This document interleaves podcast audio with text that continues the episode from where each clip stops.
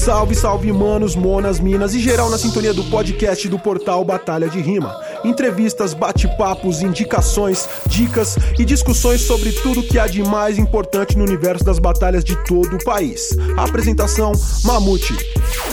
Salve, salve, manos, monas, minas e geral na sintonia do portal Batalha de Rimas. Eu sou o Mamute e hoje, olha só, tô com ele, MC Max B.O.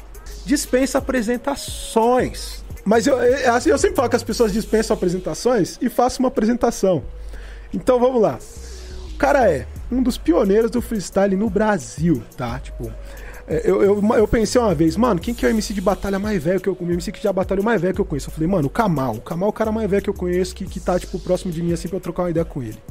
Aí eu falei, Kamal, quem que, quem que é os caras que vieram antes de vocês, assim e tal? Ele falou, ah, mano, não sei, mas antes de mim só, só vi o Max. Aí eu falei, porra, aí é difícil. Aí eu falei, não, mano, eu vou perguntar pra um MC mais velho que o Kamal que não é de batalha, mas é testemunho ocular.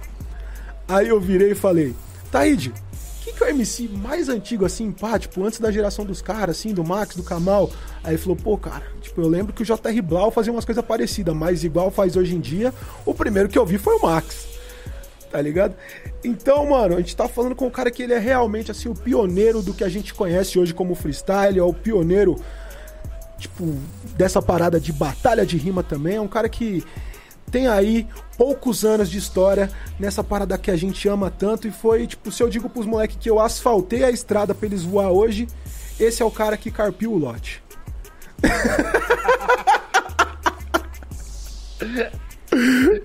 tá ligado? Dá aquele salve lá, se apresenta aí, tipo, fala um pouco aí de, de você pro pessoal que ainda comete a heresia de não te conhecer.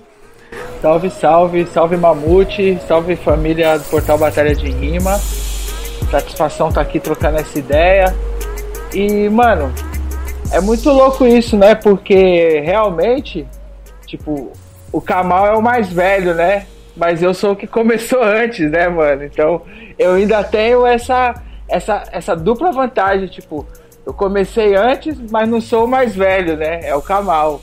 Tá ligado? E Bom, eu também também é muito louco isso porque o freestyle aconteceu meio na minha vida primeiro por um acaso assim, tipo, né, meu primeiro contato com freestyle, eu nem sabia que era freestyle. Então quando, tipo, eu tive consciência que era e que apareceu, que a gente começou a fazer, né? Aí já começou meio a surgir também uma galera junto, né?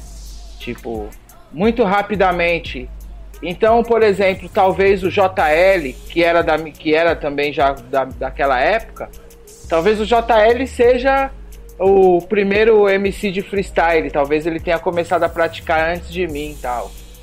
Ou até o próprio Slim, né? Ou o J-Box. Mas ficou marcado por mim porque naquela época eu fui o cara que puxou o bonde e todo mundo foi aparecendo, né? Tipo, você pensar que, por exemplo, no do Louco 99, que foi o primeiro festival de, internacional de hip hop do Brasil, é, Black Alien participou da batalha de MC. O Rossi do Pavilhão 9 participou da batalha de MC. Tá ligado? Tava ali eu, o Kamal, é, o Napoli, o Aquintec, o Auri, saca? É, eu não lembro se o Marechal tava também, você lembra, Mamute? na Batalha do, do Louco. Não foi nessa que o, o Marechal batalhou com o Black Alien? Ah, é, foi isso, exatamente. Como é que eu poderia me esquecer? o episódio da Casa de Três Varandas, né? tá ligado? É isso mesmo. Exatamente, tá ligado? Então naquela época, é, tipo, surgiu uma galera assim, porque era meio que, por exemplo, você joga futebol e tenta fazer uma embaixadinha, tá ligado? Era mais ou menos tipo ter um truque dentro do, do negócio que você sabia fazer. Ainda não era tipo um carro-chefe que nem hoje tem MC que se pá nem escreve, mas ba só batalha e batalha pra caralho. Tá ligado? Então, acho que nesse nesse inteirinho assim, foi quando surgiu a primeira galera tal. Mas no meu caso foi muito louco, mano, porque de pequeno já tinha na minha família uma referência da oralidade de improviso por causa do repente, né? Que muita gente confunde com a embolada e tal, mas o repente que é a, a tradição nordestina de oralidade musical com os violeiros, né? E a embolada é com o pandeiro, aí já rimou, os violeiros e o pandeiro. É natural, né, mano? É, natu é, é, natural. Tem hora que eu tô falando e aí eu tento não rimar, né, pra sair a ideia. Mas então já tinha essa vivência da minha mãe, né? Da cidade de Tuparetama, que é no interior do Pernambuco, aonde ali tem essa tradição das cantorias, tá ligado? Que os, os, os cantadores vão na casa das pessoas fazer as cantorias. E olha que barada louca que eu nunca, imagine, eu nunca imaginava até a minha adolescência. A parada da cantoria, ela é muito parecida com o lance do freestyle nos Estados Unidos que é o que? A produção da fitinha, tá ligado? Você lembra que no começo do freestyle na gringa, os caras gravavam uma tape ali rimando e a galera comprava a fita? O, o repentista fazia a mesma parada, tá ligado? Além da literatura de cordel, os caras faziam isso, ia na casa da pessoa, levava um gravador, gravava aquela tarde de cantoria e depois quem quisesse comprar, que compraria, tá ligado? Rimou de novo. É, agora foi proposital. Então, tipo, eu tinha um pouco disso, né, mano? E eu gostava de arte e tal. Imitava o Michael Jackson com o desodorante na mão. E fiz teatro quando eu tinha uns 12 anos, 13 anos. É... E aí eu participei de um festival lá no Sedon, que foi onde eu fiz meu primeiro rap, em 1992.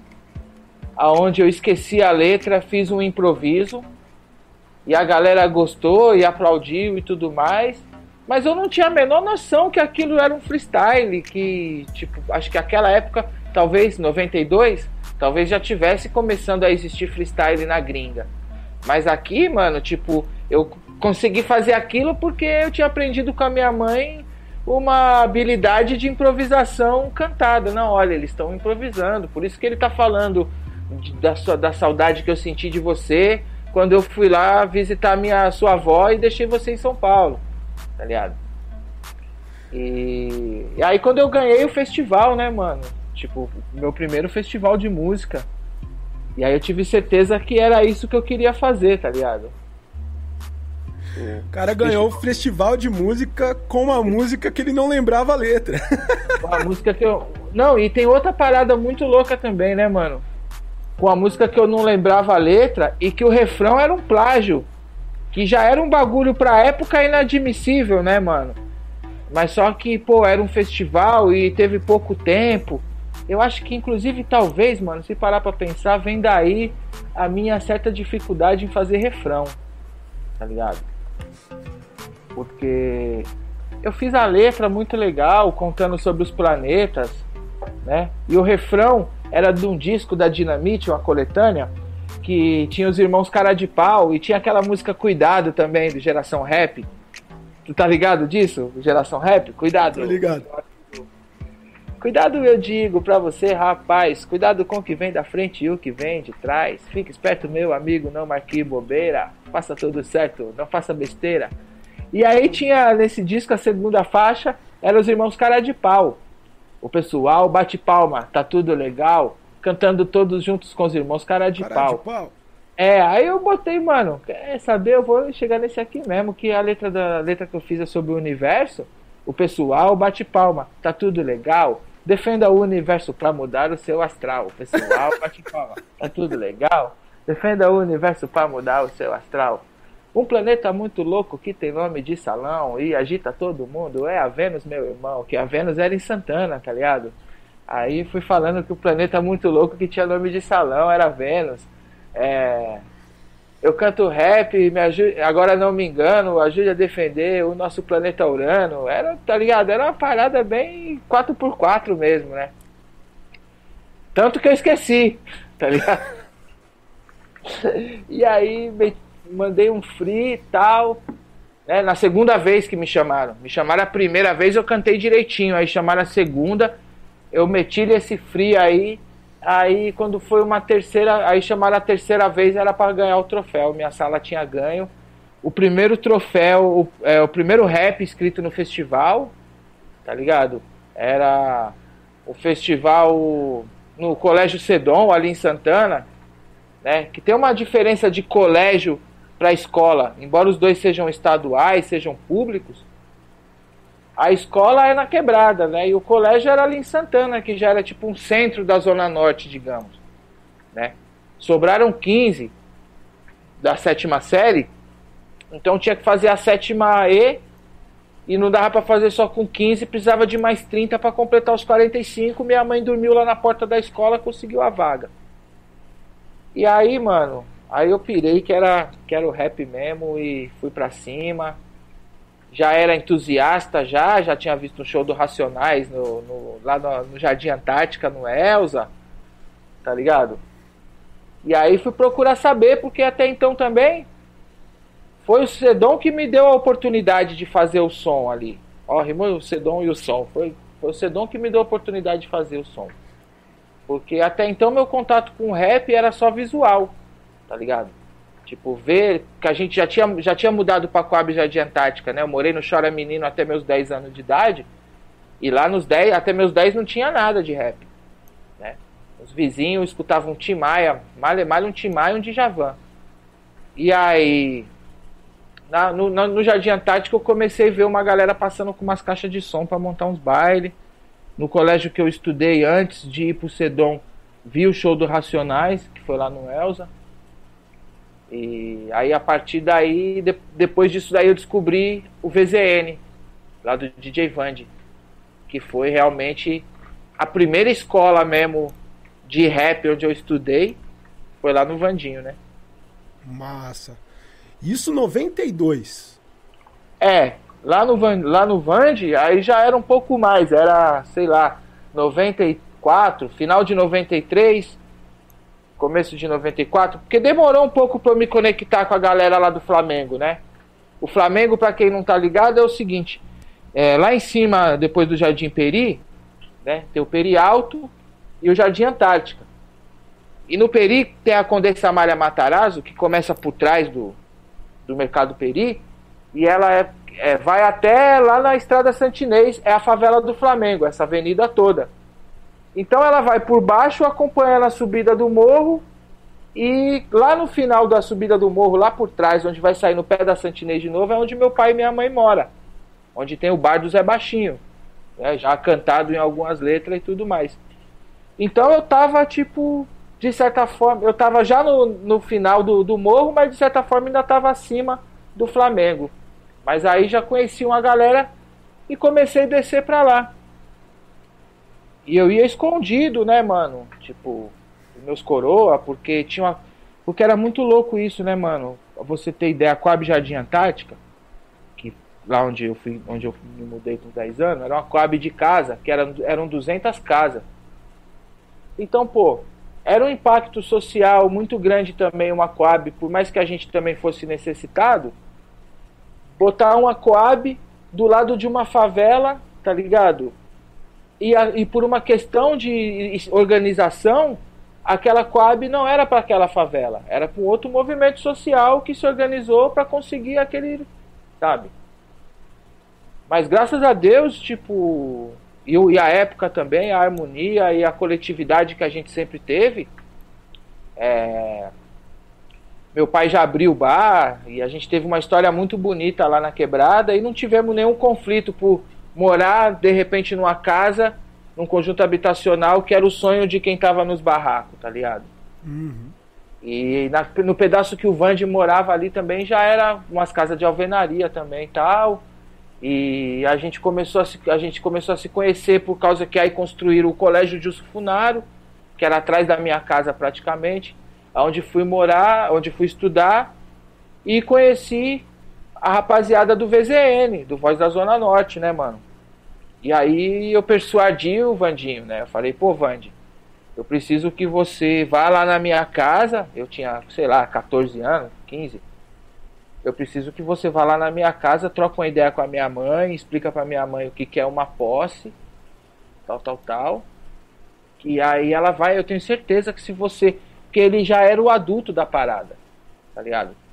Eu Falei, tenho certeza que se você for lá e trocar essa ideia com ela, ela vai permitir. E não é que ele foi, mano?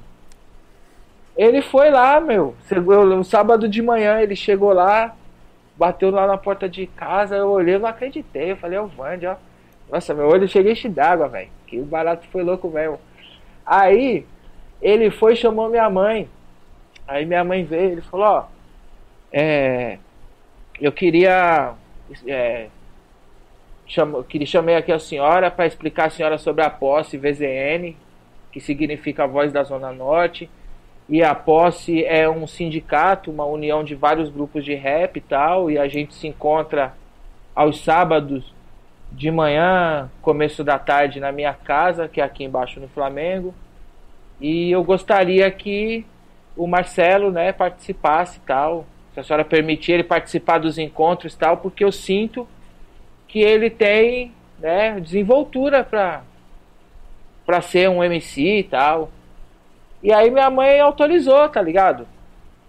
Porque, tipo, também tem essa parada, tá ligado? Eu acho que eu não sabia, não, não saberia como pedir pra minha mãe. Mas eu sabia que se o Vande pedisse, ela ia autorizar. Porque sempre ela, ela que sempre me apoiou nas paradas, tá ligado? Tipo, eu deixei de fazer o teatro pro, pro rap, ela que me apoiava no teatro, né? Que bancava, tipo, a minha ida pegar o ônibus do, da Coab Jardim Antártica até Santana, pegar o metrô até o Paraíso e pegar um ônibus do Paraíso até as Perdizes, porque na, no período ali, no momento, não tinha linha verde, tá ligado? É. E nem aquele, aquele Jardim Antártica Pinheiro, né, que vai ali pela Sumaré. Nem pensar. Não, também não tinha não. Tá ligado? Na época da Coab Jardim Antártica, mano, não tinha nem, nem asfalto na rua. Não tinha água na, encanada. Tinha os encanamentos, mas não tinha água. A gente andava uma distância da casa do, do bar do meu pai até o alto da Coab. Que, por exemplo, era daqui o alto e do alto pra cá tinha outra descida, tá ligado? Que lá tinha uma, uma, uma saída de água que fazia um mutirão de madrugada para encher a caixa d'água de 200 casas. Tá ligado? Então, por exemplo, esse bagulho que você falou do, da rua asfaltada, de, do lote e tudo mais, é tipo a Coab 1 e a Coab 2 lá no Jardim Antártica, tá ligado?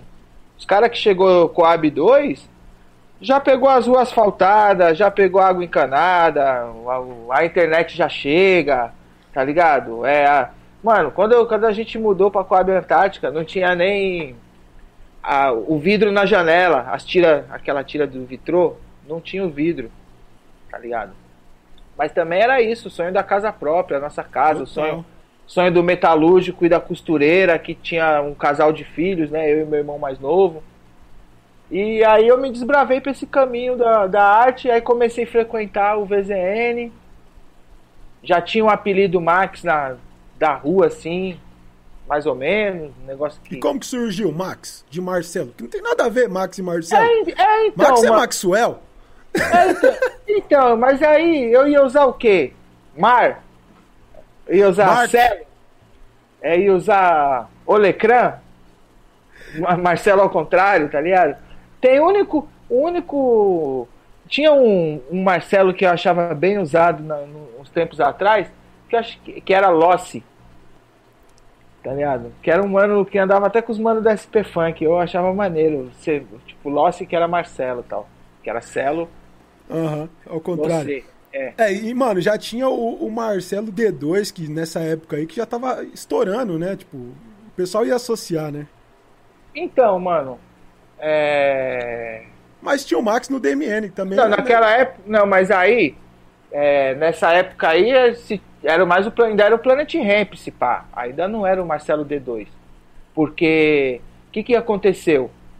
Nessa época do Marcelo D2, que já era Max. Que aí surgiu o BO, tá ligado? Que isso foi mais pra frente. Mas aconteceu ainda muita coisa curiosa antes, por exemplo, do nome dos grupos que eu tentei ter sozinho, tá ligado? Tipo, que, que Max. Eu acho que foi alguém lá do VZN que falou pra ser Max, porque Max já tem também um sotaque meio estrangeiro, tá ligado? Tinha uma coisa. Tinha um, um, um vício do estrangeirismo na época, assim, dentro do nome, tá ligado? É...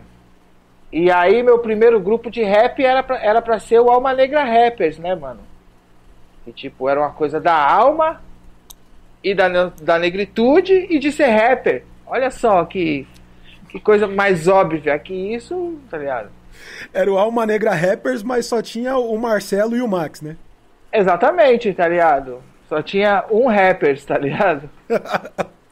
e... Tinha um parceiro nosso no começo, quando a gente começou a fazer a batalha aqui na Lapa, que ele ficava, a gente conheceu ele porque ele ficava no Facebook em todas as comunidades. Tipo, oi, eu sou fulano de tal, é, integrante do grupo The Rappers MCs.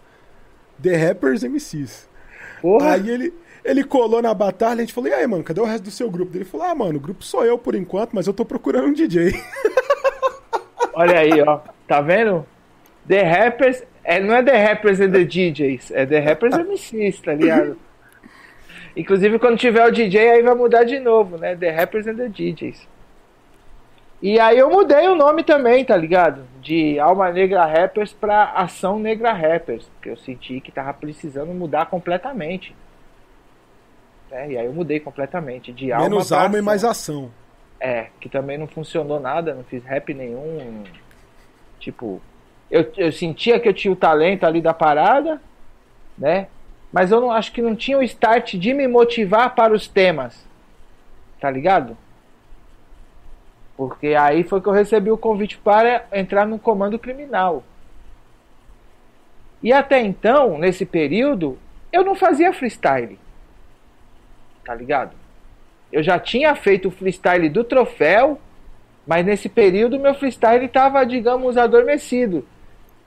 Então por isso que às vezes eu faço aquele parâmetro que quem sabe talvez o JL estivesse fazendo essa época, ou, ou o J-Box, ou Slim. É, rola, rola ali uma, uma, um paralelo da história ali, que o G-Box ele fala que ele trombava o JL já fazendo umas rimas de improviso lá pro começo também, 93, 94, na galeria lá em Diadema. E mas que o JL também interagia muito com a embolada. Você, você interagia com o repente ele com a embolada também. Então, tipo, são, é uma origem bem parecida, né? É, então, eu, tipo, e nessa época eu acabei, eu, por fim, nessa época eu nem interagia ainda também, eu tinha só uma referência, né, de, de ter convivido e tal. E aí, quando foi no comando criminal, foi quando eu realmente comecei a desenvolver umas letras, porque lá o Elcio propunha os temas, né, mano? E embora chamasse crime, comando criminal, era um grupo que cantava a favor da paz, pela igualdade racial, contra o preconceito, denunciando a violência policial, mas de uma forma até mais leve e tal.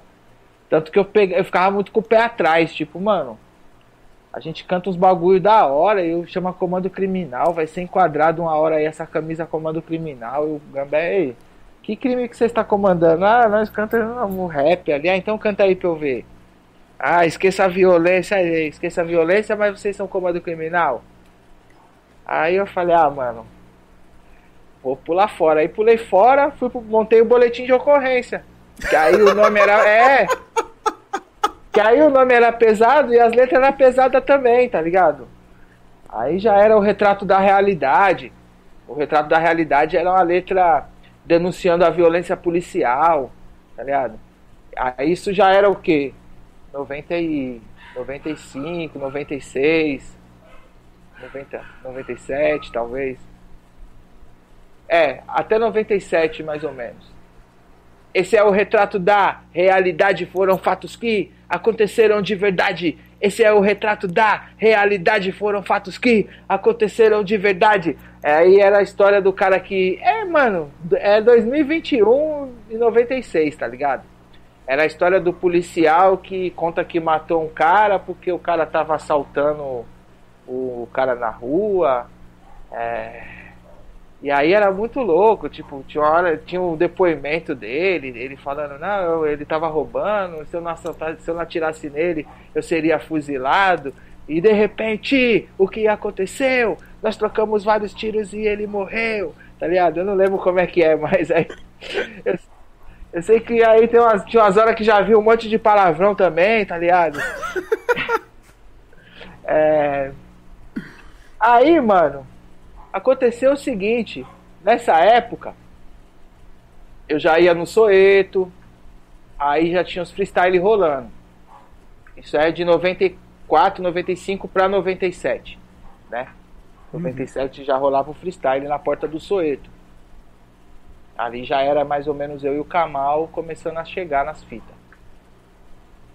E aí, nessa época também, rolou que o grupo Boletim de Ocorrência terminou, né, mano? Porque o mano que cantava comigo virou lagartixa, tá ligado? Você lembra do lagartixa?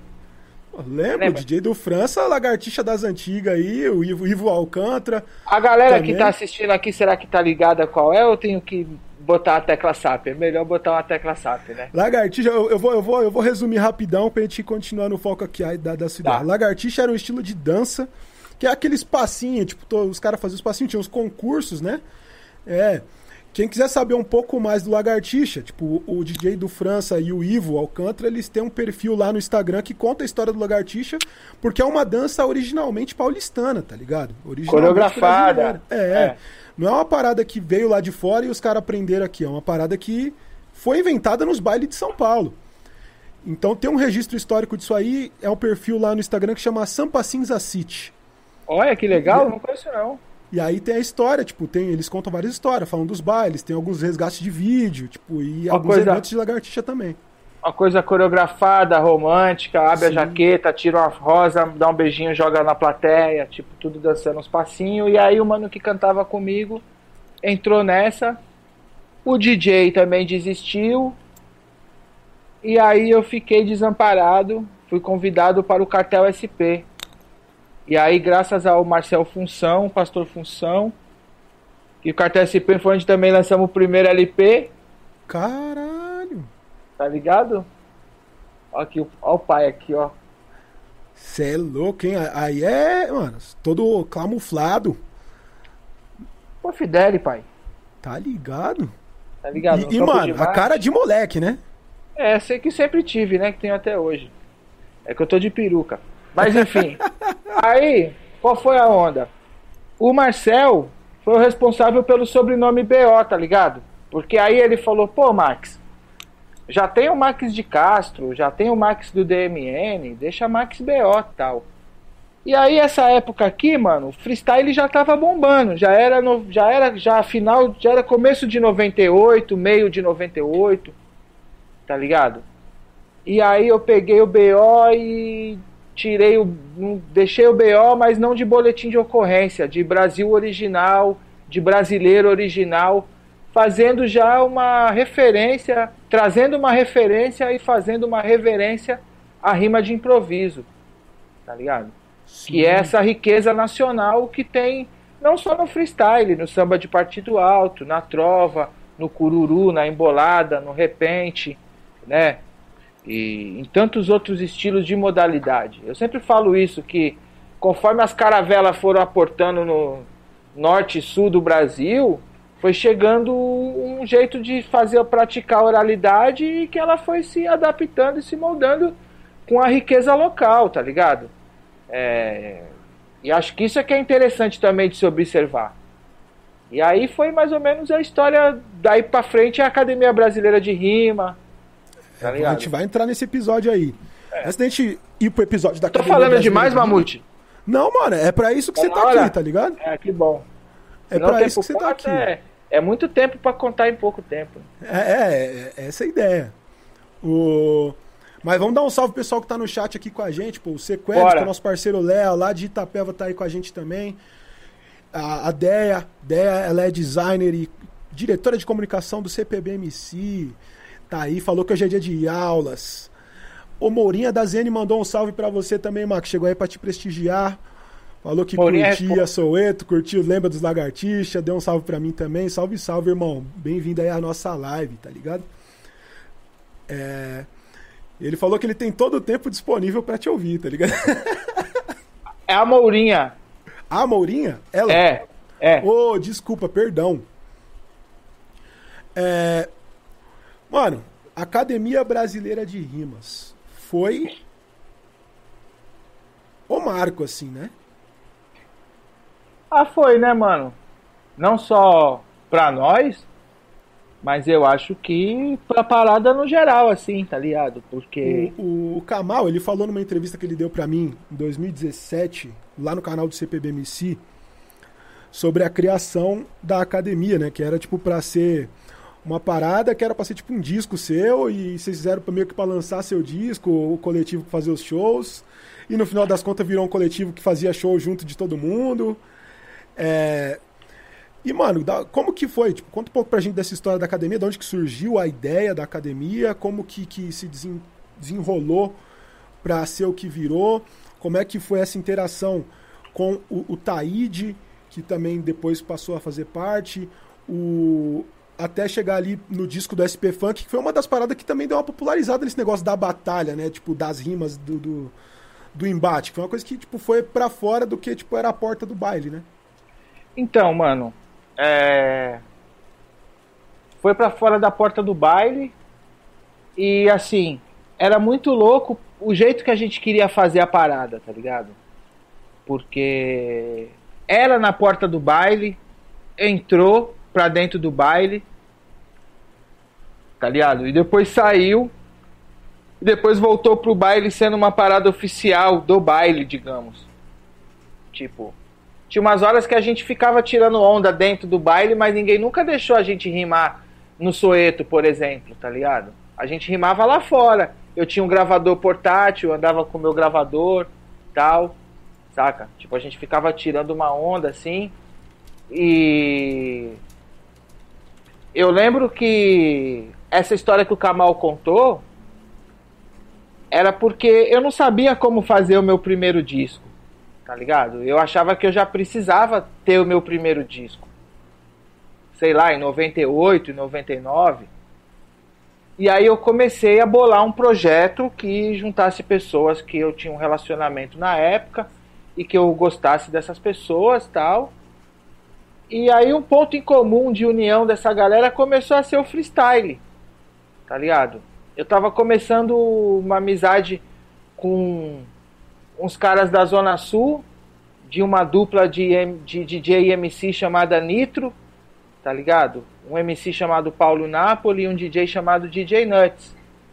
A gente, tipo, já se conhecia, eu era office boy na Avenida Paulista, então a gente tinha, conseguia se encontrar, tá ligado? Trocar umas ideias, trocar umas informações. Essa época eu não era muito praticante de internet, até por morar no Jardim Antártica, e ainda não ter nessa época lá, tipo, os caras já trocavam umas ideias numas paradas tipo ICQ, né?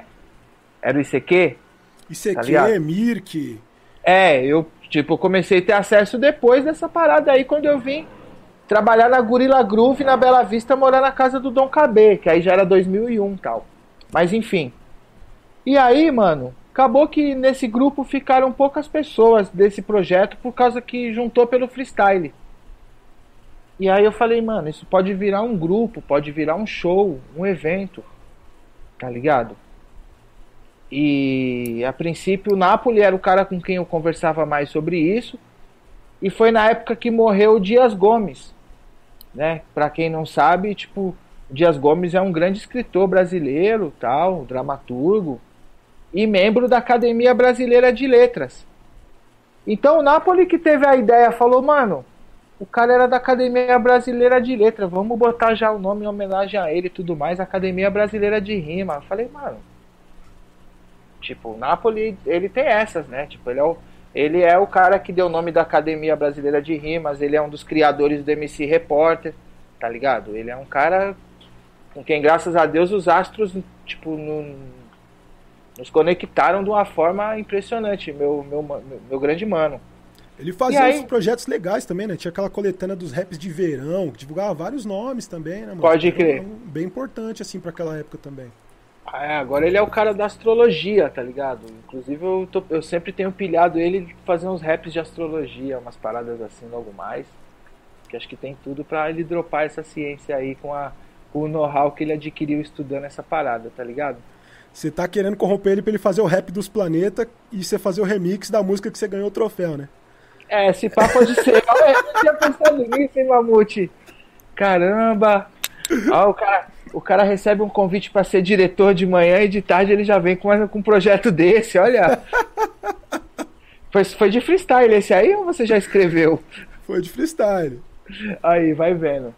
Então, e aí, mano, academia era, a princípio, eu, Paulo Napoli, Kamal, Marechal, a Quintec e tio Fresh. DJ QAP, mas também uma época o Baza trabalhou com a gente. O próprio Nuts chegou a fazer algumas paradas. Até o dia que a gente foi tocar lá no projeto Radial. E, mano, era muito louco porque tinha o show, mas não tinha as músicas, tá ligado? Tipo. É... Cada um Vamos... fazia a sua, né? É, tinha o um refrão. Por exemplo, olha, olha esse refrão que picareta. Tinha um refrão da música, a música chamava Todo Dia. Tá ligado? Aí o refrão era assim: Todo dia, todo dia é assim, todo dia, todo dia é assim, todo dia, todo dia é assim, todo dia, todo dia. Voltava, todo dia. Aí Todo dia é assim, é assim, mas com atenção. Todo dia eu acordo e já faço uma refeição matinal. Que legal, olha só. Para quem está assistindo, ninguém discute, é o Mamute e o BO. Tamo aqui, seguindo nesse clima. Mas não é todo dia que eu tô no portal Batalha de Rima, dando uma entrevista, pagando de artista. Não é todo dia que tem saído do Vai Vai na Bela Vista. Pode acreditar que é, vou seguindo, a galera vai curtindo e o barato tá lindo. Eu tô aqui na minha cadeira sossegado, é assim, porque aqui na minha casa todo dia é assim. Aí você todo levava. Dia. Aí voltava todo dia, todo dia assim. Tá ligado? Você falava de tudo que, que não tinha todo dia e do que tinha todo dia e terminava em algo que acontecia todo dia para chamar o refrão para fazer sentido tá ligado? Então, embora fosse tudo de freestyle ali, tinha umas lógicas, né, mano? Porque. Tinha, um ref... tinha uma linha, né? É, porque você vê hoje em dia, que nem quando eu fui no Jô Soares, tá ligado? Que o Jô Soares me deu uma receita da rabada e pediu pra eu fazer uma rima com a receita da rabada. Quando eu terminei, ele jogou a indireta nos que foram lá antes, tá ligado? Porque ele falou: é, legal aqui a sua, a sua rima, porque a gente vê que você não tá enrolando. Porque às vezes o cara dá uma volta para falar um negócio. Eu, eu sou incisivo, tá ligado? É visceral. Então eu, eu, então... eu cheguei a fazer um tempo, em 2014, uma parada que eu chamava de show de rap interativo. Que eu chegava pro público assim, porque eu nunca gostei de ensaiar, tá ligado? E aí chegou uma época que eu queria, eu queria me apresentar, eu gosto de palco, eu gosto de, de, de, de rima. E aí os caras me chamavam pra fazer um show, ah, mano, mas eu tenho um show diferente. Como que é? Ah, mano, é o show de rap interativo. Aí o DJ Clevinho soltava a batida, eu pedia, tipo, quatro palavras pro público, uma de cada pessoa. Eu montava um refrão com aquelas quatro palavras. Aí eu cantava o refrão duas vezes, o público já, tipo, chamava Legal. na resposta do refrão. E aí eu rimava, tipo, fazia oito rimas e voltava pro refrão, fazia mais oito rimas e voltava pro refrão, dentro do tema dessas quatro palavras que o pessoal pedia, tipo. Pode crer. Aí era bem assim também, era tipo esse Dinâmica, impacto, né? né? Sim. É, dinâmica, porque o João me deu a lista ali, Aí eu já, por exemplo, falava três, quatro ingredientes na mesma rima, tá ligado? E na receita da rabada, nas minhas improvisações, pimenta, sal e dois limões. Não sei o que, eu já ia botando três, quatro ingredientes também para não correr risco de me embolar, tá ligado? É, mano, o cara tem que estar, tá, sabe? Enfim. E aí, onde é que a gente tava? 2000 Na, e... no, no show da BR. Show da BR, no Radial. Isso. Aí, aí nesse show aí, chegou um camarada para mim e perguntou se ele tinha uma cadeira na academia. Ele falou, pô, eu tenho, será, eu tenho uma cadeira, queria saber se eu tenho uma cadeira nessa academia aí e tal. O senhor chamado Altair Gonçalves, vulgo Taíde. Aí eu falei, mano, na verdade a gente tá usando as cadeiras aí porque, tipo, aprendemos com vocês, tá ligado? porque é a parada que a, que a gente sabe fazer. Eu já, era, eu já era muito louco, principalmente no Taí de DJ1, tá ligado? Tem uma muriçoca passeando aqui que ela tá querendo me pegar. Se uma muriçoca ameaçar, me catar, bato nela. Bato, bato nela. Aí, mano, Tipo, eu lembro que uma vez ali na Voluntários da Pátria, para baixo do Sedom, tinha um Senac. E nesse Senac ia ter um workshop do, do DJ1. Ainda tem, ainda tem o Senac lá. Tem o Senac lá. Tinha workshop do DJ1. Eu faltei no Sedom, cabulei a aula, fui para o workshop, assisti ao workshop. Quando terminou, fui pedir pro DJ1 se ele soltava a batida do corpo fechado pra eu cantar. Aí ele falou que não podia porque já tinha terminado tal. Mas, pô, não fiquei chateado, tá ligado? Fui lá na administração, falei se eles iam usar a cartolina que tava escrito workshop com DJ1 e tal. Não, pe... falei, posso pegar pra mim? Posso. Ele autografou. Até uns dias atrás eu tinha essa cartolina, velho. Não sei onde foi parar. Quando eu digo até uns dias atrás, até uns 10 anos atrás, pelo menos. É, porque isso aí foi no... isso aí já voltei alguns anos para trás, né? foi 94. Mas eu vou, eu vou, eu vou pegar um gancho para contar uma história também, velho. Uma vez, eu tava eu, eu, tinha mudado, eu tinha voltado para São Paulo em 2003 para 2004 ali. E aí eu conheci esse bagulho de batalha de rima, tipo, vendo umas batalhas na Lan House. Eu comecei e falei, mano, esse bagulho de freestyle é mentira. Aí eu entrei lá, comecei a conhecer um pessoal no, no, no Orkut, no falecido Orkut, e os malucos me falaram de um bagulho chamado Soul Seek. Aí, eu entrei no tal do Soul Seek, isso era tipo, mano, 2005, eu já devia estar com 14 para uns 15 anos ali. E comecei a procurar freestyle e achei vários bagulhos da academia, as músicas, freestyle gravado, aquele freestyle seu com o Kamal, Fogo na saliva do MC, MC, MC Silva, Fogo na saliva do MC. MC Silva. M. Silva, pode crer por mais uns trampos, mostra satisfação em estar em São José dos Campos, no freestyle mais extraordinário. São 2h15 aqui na Aquários, no interior do Acalô. É, esse aí do Aquários aí é famoso, tá né? E. E aí eu falei, mano, eu quero achar mais coisas desses malucos. Aí eu fui lá e pesquisei Max BO no Google.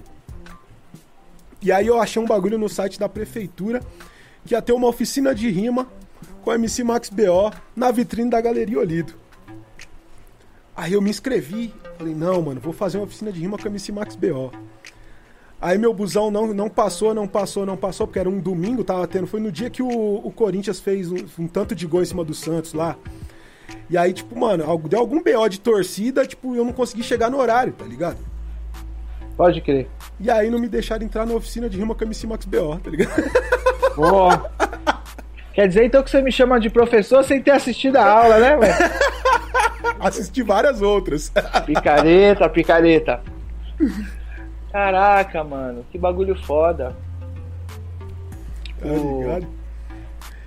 O Taíde foi um dos caras que favoreceu também muito a, a participação dele na academia. Eu acho que foi um negócio que, assim, eu me sinto muito contente porque, primeiro, criou uma amizade, tá ligado? Tipo, uma pessoa que já era uma referência pra, pra mim e para os outros também, né? E e para ele também acho que foi muito importante estar com a gente ali naquele momento, tá ligado? Porque ele sempre teve com muita contribuição, tipo, em nenhum momento ele quis, tipo, ter academia como os caras novo que ele descobriu, por exemplo, sabe? Ele chegou, tipo, com muita decência, assim, muita dignidade mesmo, pediu para participar da parada e só contribuiu, sabe? Tipo, a academia cresceu muito com a participação dele porque ele trouxe também uma parada que a gente não sabia fazer ainda, que era o quê? Desenvolver uma batalha show entre nós mesmos, tá ligado? Eu lembro que a gente foi pro Rio de Janeiro tocar e nessa época também isso foi muito louco para um primeiro grupo de freestyle brasileiro que a gente tocava numas paradas inacreditável assim. Tipo, Carnaval Alternativo da Lapa no Rio de Janeiro, um show da Academia Brasileira de Rima nos Arcos da Lapa. É... Depois da velha guarda da Portela e acho que antes de não sei, não lembro agora de quem, ou, ou, ou antes da velha guarda da Portela, tá ligado? Horário nobre, né, mano? Horário nobre, tipo, e a gente tinha, sei lá, 20 anos, 20 e poucos anos, 19 anos, tá ligado? E o Taíde, ele trouxe essa coisa de, de entertainer mesmo da parada, tipo, ele sempre ele, foi ó, um showman, né, mano? É, ele parava o, a música ali, cantava todo dia. Ele, não, não, agora pera, pera, pera, pera.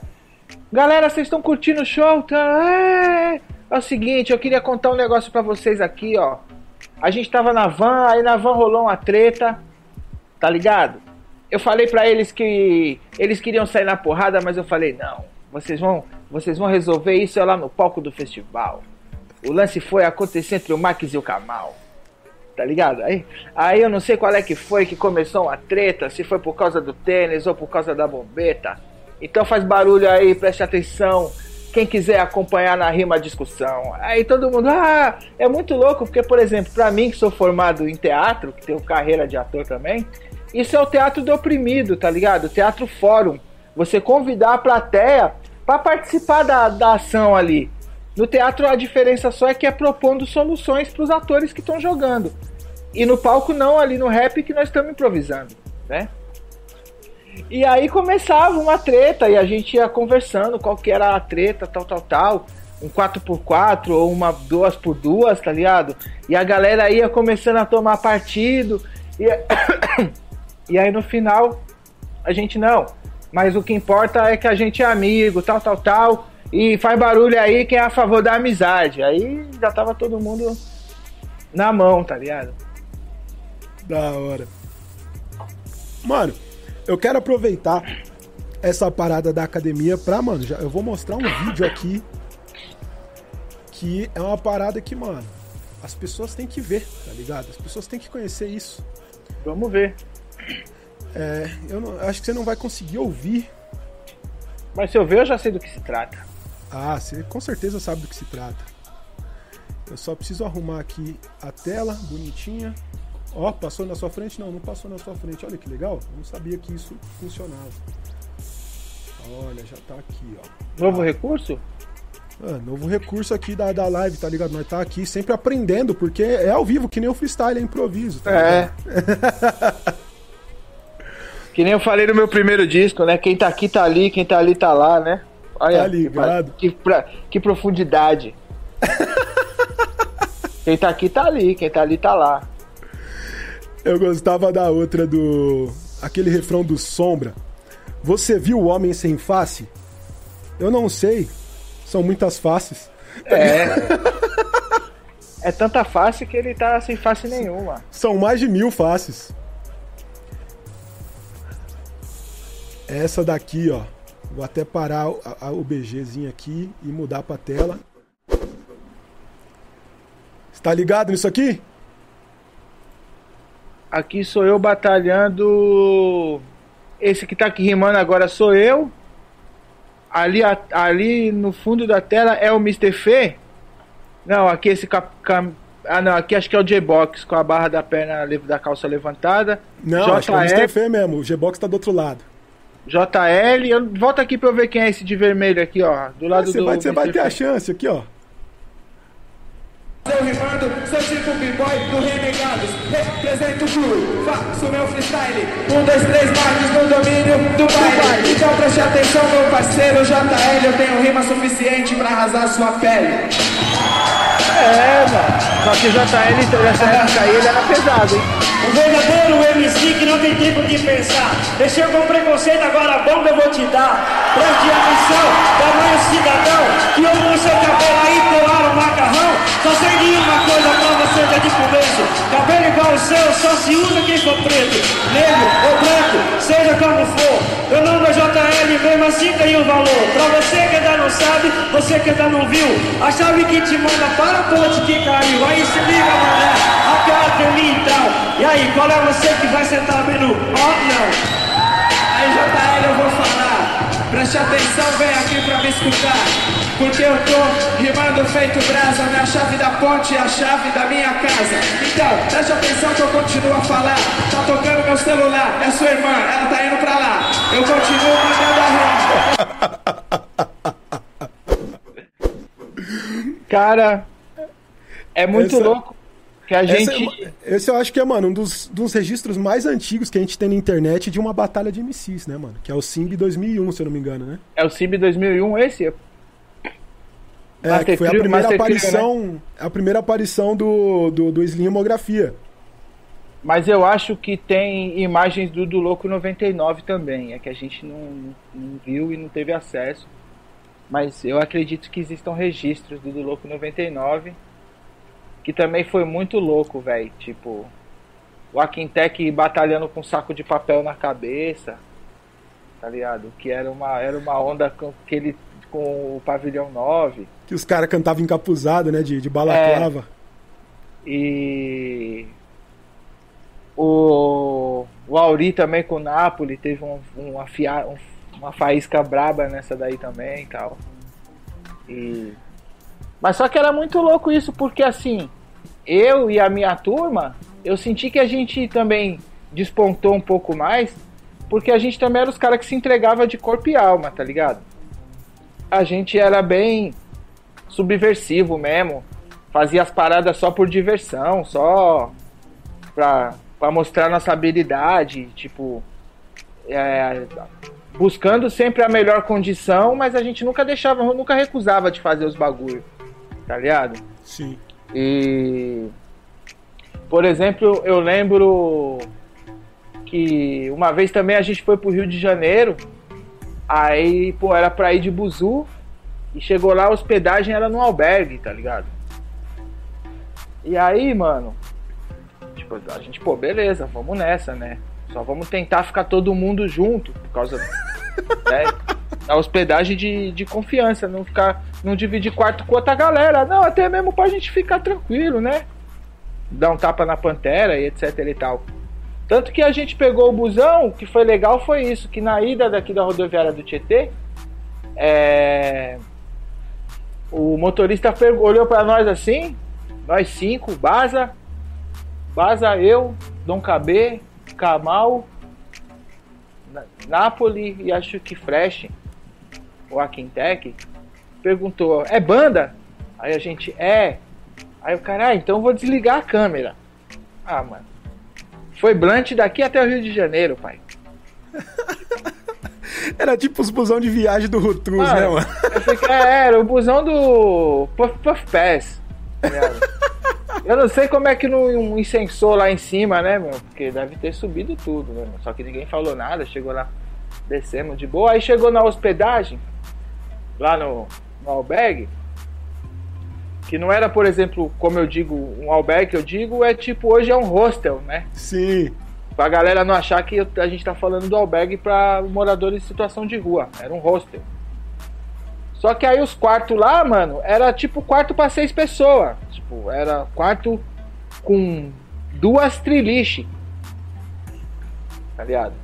Ou era três beliche, era uma parada assim. Aí a gente, mano, vamos ficar esperando ter um quarto só pra nós, né? Aí o Baza começou a azucrinar na porta de um quarto lá, tal, azucrinando, azucrinando. Aí daqui a pouco o gringo gritou lá de dentro: I'm here! Aí o maluco saiu, tá ligado? E pedi, aí ele trocou, foi embora, acho que trocou de quarto e a gente ficou nesse nessa parada aí. Mas era isso, a gente era meio que sei lá, uma tropicalha do freestyle na época, a gente era doidão mesmo, queria fazer as paradas aí nos bagulho. Ia pra Curitiba de, é, de buzu, de carona, tá ligado? Já tinha, um, já tinha uma praça que conhecia a gente e que o nosso freestyle era esse de, do show, não era uma parada de batalha ainda, né? A batalha a só no meio ali, né? É, e aí a academia, a academia foi até 2002, sei lá, 2000, 2003, mais ou menos, mais ou menos por aí, eu acho. É, mas vocês chegaram a gravar música também além do freestyle, né? A gente gravou duas, né? Tipo Elemento B e a música é, falando sobre as matérias. Que eu lembro que eu falava de ciências, né? Por causa do cientista Max Planck. Era uns bagulho muito cabuloso, assim, tipo. Ah, e, mas só que aí o que, que acontece? Algumas letras também, com o passar do tempo, a gente não gravou, mas, ficar, mas foram se tornando decoradas. Rolou bastante isso também, tá ligado? Sim, sim. A todo dia, é, a todo dia rolou isso, tipo, começou, todo dia eu saio pronto, eu e cheio de vontade, enfrentar os desafios que me aguardam na cidade. É... Inclusive achei um caderno esse dia com essa letra. Aí o resto eu não lembro, mas, mas ela, ela, ela, ela nasceu mesmo. Igual quando eu fiz freestyle no show do seu Jorge, eu fazia freestyle na música Mania de Peitão, e aí o freestyle de tanto que eu fiz, ele virou uma rima especial ali para aquela parte, já na métrica, tudo. Né? É, mas a gente vai, a gente vai pegar um gancho disso daí, logo depois a gente dá um salve aí no nosso chat de novo. Que, ó, o DJ do França, ele colou na live aí, ele não tava na hora dos lagartixas, ele falou que se você quiser falar do lagartixa, tem que ser agora, que o representante do bagulho tá aí, tá ligado? Ah, a lagartixa na parede, né, mano? o, o Franquejara colou aí com nós também. Salve, Frank. Salve, Franquejara. O... Ninguém tem mano, pergunta para fazer? Cadê as perguntas? As perguntas a gente vai chegando pro final. A gente deixa mais pro final, porque senão, mano, a gente começa a responder ah. pergunta. E não para mais, e não conta a história. Aí que a gente perde a história. Pode, pode ah, acreditar. Esse gancho, meu parceiro, que eu queria pegar daqui, você falou da mania de peitão, desses freestyles que viraram letras. Existe um icônico, né? O do funk como le gusta? Não, um freestyle que virou letra icônico. A gente vai colocar aqui até um áudio aqui, ó. Pra não falar ah, que nós tá ah, inventando mentira, tá ligado? É o outro, eu tô ligado já qual é, que esse aí foi depois, foi mais pra frente. É, bota, toca ele aí pra galera, deixa o homem falar. Deixar o homem falar pra, nós não, pra não falar que, pô, tipo, os caras tão inventando, tá ligado? Ah, pum, inventaram. Não, não estamos inventando, não, meu parceiro. Ou melhor, é inventei, né? inventou, invent... inventou a letra, mas não né? estamos inventando a história. Né? É, não, a história jamais.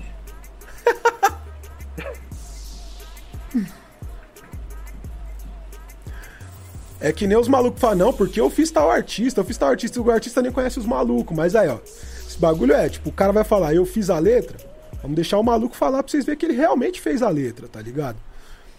Pum, com vocês, com a palavra sabotagem. E é, como é que foi quando você ouviu pela primeira vez o teu som tocando Agora, na esse rádio, é o mano? Nápoles, não sabotagem ainda, tá, Putz, quando eu vi, foi uma vez que eu cantei na rádio imprensa, no Natanael Valença, Natanael Sangue Bom, do programa Rap Brasil lá, do programa não, Rap Brasil não. É, programação na caixa, é, 102,5. Natanael, a Whitney Houston, quando levou eu, eu, e o Mike, eu e o Max, levamos o Rap Compromisso e a cocaína junto, que foi muito louco, que já havia falado do Max, mas não tinha conhecido ele, e eu estava bem louco no, no, na rádio, comecei a errar a letra, e ele começou a improvisar um freestyle que eu, eu em homenagem a ele, eu falei, cara, eu vou usar essa palavra que você, essas palavras que você inventou na hora para pôr na minha música. Isso não tinha, mas agora vai passar a ter.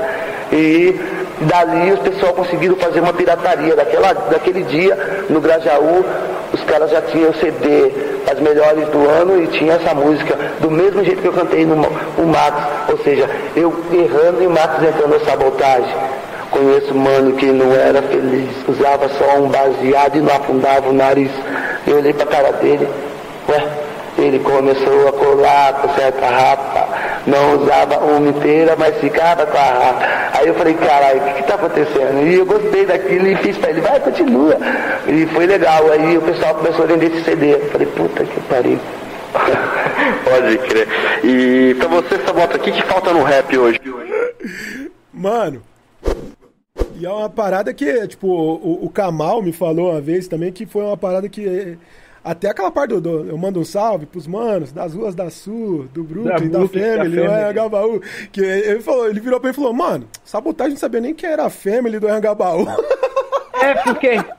Porque na real, mano, a Family do Anhangabaú era a Anhangabaú Family. Era o contrário, é, tá ligado? Sim. Então, então pessoa, o cara saber mandar, falar essa parada, já era raro conhecer o Anhangabaú Family. E aí falar da Family do Anhangabaú era um sentido de muita intimidade, tá ligado? Sim. Então, eu, é, eu lembro porque eu ia pro Carnão com a camisa do Anhangabaú Family, tá ligado? Visitar o Sabota, lá, lá na, e na espraiada. E, mano, a parada é muito louca isso, né? Que ele falou que ele, ele, ele tipo, sempre tá, tinha estapeado a Pantera, tá ligado, mano? Ele sempre tava, tipo, num grau how high, assim. Porque, que nem ele falou aí, no, ele falou que ele tava muito louco lá no programa no dia, tá ligado? E aí na entrevista ele também tava muito louco, porque ele não acertou o nome do programa, tá ligado? Ele fala primeiro. É, segundo ele, primeiro ele fala Rap Brasil, né? Que era. Acho que era o projeto Rap Brasil do Armando Martins na Metro, Metro FM, Metropolitana FM nessa época. E depois ele fala do Som na Caixa, que era um outro programa de rap, eu não lembro agora a emissora. Porque o programa que a gente fazia é, era Movimento de Rua. Nada a ver. O nome do programa, nada a ver. Tá ligado? E o Movimento de Rua, ele era encabeçado pelo Natanael Valêncio. Olha que parada louca. O Natanael Valêncio, ele era um produtor de baile de rap, policial civil, radialista de programa de rap, tá ligado? E assim, um dos caras, tipo, mais cabulosos, assim, importante na época pro desenrolar da música preta, tá ligado? Dos bailes. Uhum. E o Natanael tem uma participação dele num disco do Balinhas do Rap, tem a rima dele. Aqui é o Natanael, eu tô nessa também. Eu pensava que estava tudo bem, que o menor era problema de ninguém. Não é. Tá certo. tá ligado? O, o, se eu não me engano, é o tio Fresh e o Rude que tem a música em homenagem ao Natal, Nathaniel, Nathaniel Valença é. no, na PDD Volume 2, né? Pode crer. Tem, tem, até o refrão que é dele também, né? O DJ pra ser legal tem que é fazer a galera passar mal. É isso mesmo, tá ligado? E no Natanael Valêncio, eu era o Max Freestyle. Não era nem Max BO que ele chamava ele. Porque tinha uma ideia de ter o os apelidos lá da galera, tá ligado? Era o Nathanael Valêncio comandava. E eu lembro que tinha Whitney Houston. Tinha uma mina que era gata do NP, que era do Notícias Populares, tá ligado? Que ela contava as notícias, ele ligava pra ela, ela contava, ah, lá em Campinas vai ter o show de não sei que, não sei o que. E eu era o Max Freestyle, tinha uma hora pra fazer uns freestyle e tal. E no dia que o Sabota foi lá, ele cantou o Rap é Compromisso, e aí o Natanael pediu para ele cantar mais uma. Falou: a gente vai pro intervalo, depois do intervalo você canta mais uma. Aí ele ficou cabreiro porque ele queria cantar cocaína e só tinha a primeira parte. Aí ele, eu falei: ó, oh, Sabota, faz o seguinte, mano, você vem cantando ela, eu vou me ligar qual que é a ideia e aí eu vou mandar um freestyle depois do refrão. Deixa depois do refrão, você larga comigo. Aí ele cantou a primeira parte e tal e quando veio o refrão é por isso eu tenho que parar de cheirar. Nessas eu não posso desandar. E Max, aí eu. É sabotagem tinha humano que não era feliz. Fumação um baseado e afundou o nariz. Começou a colar com outras rapaziada. Não cheirava uma inteira, mas ficava com a rapa. Aos 17, pegou o cassete e fui falando que o cara foi desandando, tal, tal, tal. Aí ele, quando terminou, ele falou: B.O., seguinte, mano, ó. Lá no canão tem um, tem um mano lá, o Louquinho o, que Deus o tenha, né? Também, que já, já não está entre nós. O, o Louquinho, ele gravou o programa. Eu posso, eu posso adaptar essa letra aí, pai, botar na música, tal, tal, tal. Eu falei, pode, mano. Pô, pelo amor de Deus, né? Da hora o freestyle. E aí ele adaptou, tal, botou. E quando foi sair o disco e tudo mais, aí na época eu não tava, eu não tinha ainda disco lançado, para você ver como é que é, né? Que eu só fui lançar meu primeiro disco em 2010. Aí acho que o projeto de quem estava produzindo a parada tal, foi melhor ter convidado o SNJ para participar, mas independente de quem participou, né? A minha felicidade é de ter os meus manos do SNJ participando no registro pro Sabota e de eu ter o Sabota mandando uma rima ali que eu que fui coautor da parada, tá ligado? É, e muito louco também isso, porque, pô, no desenrolar do tempo, já surgiu tantas paradas feitas em prol do Sabota, tá ligado? Algumas que, por exemplo, eu gostaria de ter participado, de ter ido e tirando o futebol em homenagem a ele lá no canão, algumas coisas eu só fico sabendo depois que acontece e tal. Mas não é que quando lançaram o segundo disco do Sabota, que eu fui lá na loja, falei, vou comprar esse pra eu não perder, né? Eu já perdi o primeiro, não vou perder. Aí comprei esse, tô escutando. Aí ele fala lá, mas pode ter freestyle de malandro é com o Max. Aí eu falei, olha, mano, esse cara, ele. Onde ele tá, ele continua gostando de mim, velho, né? Tá ligado? Pô. E aí, ô, esses ô, são os prêmios. Esses são os prêmios. Você tem o um direitos autorais no... é esse. Tá ligado? Você tem um salve também na música do, do, do Rude, né? No, na, na Rap do Bom, parte 1, né? É. Lá da ONU, me mandaram fax. Departamento, Departamento de freestyle. freestyle. Chamaram o Max. é. O Rude, o primo, o primo de sangue do tio Fresh, né? O original. O irmão do parte 1. O irmão do parte 1, original, que também é primo de sangue do tio Fresh. Eu fui Mano, desbaratado. Tá ligado?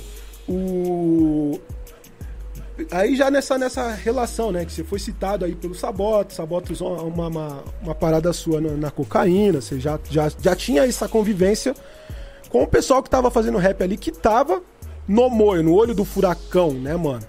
Como é que era a, a relação do pessoal mais antigo, que é o pessoal lá do fim dos 80, do começo dos 90, com a rapaziada que tava chegando com a ABR, com o pessoal do freestyle? Porque quando eu cheguei, o freestyle, eu costumo falar que ele era o alternativo do alternativo.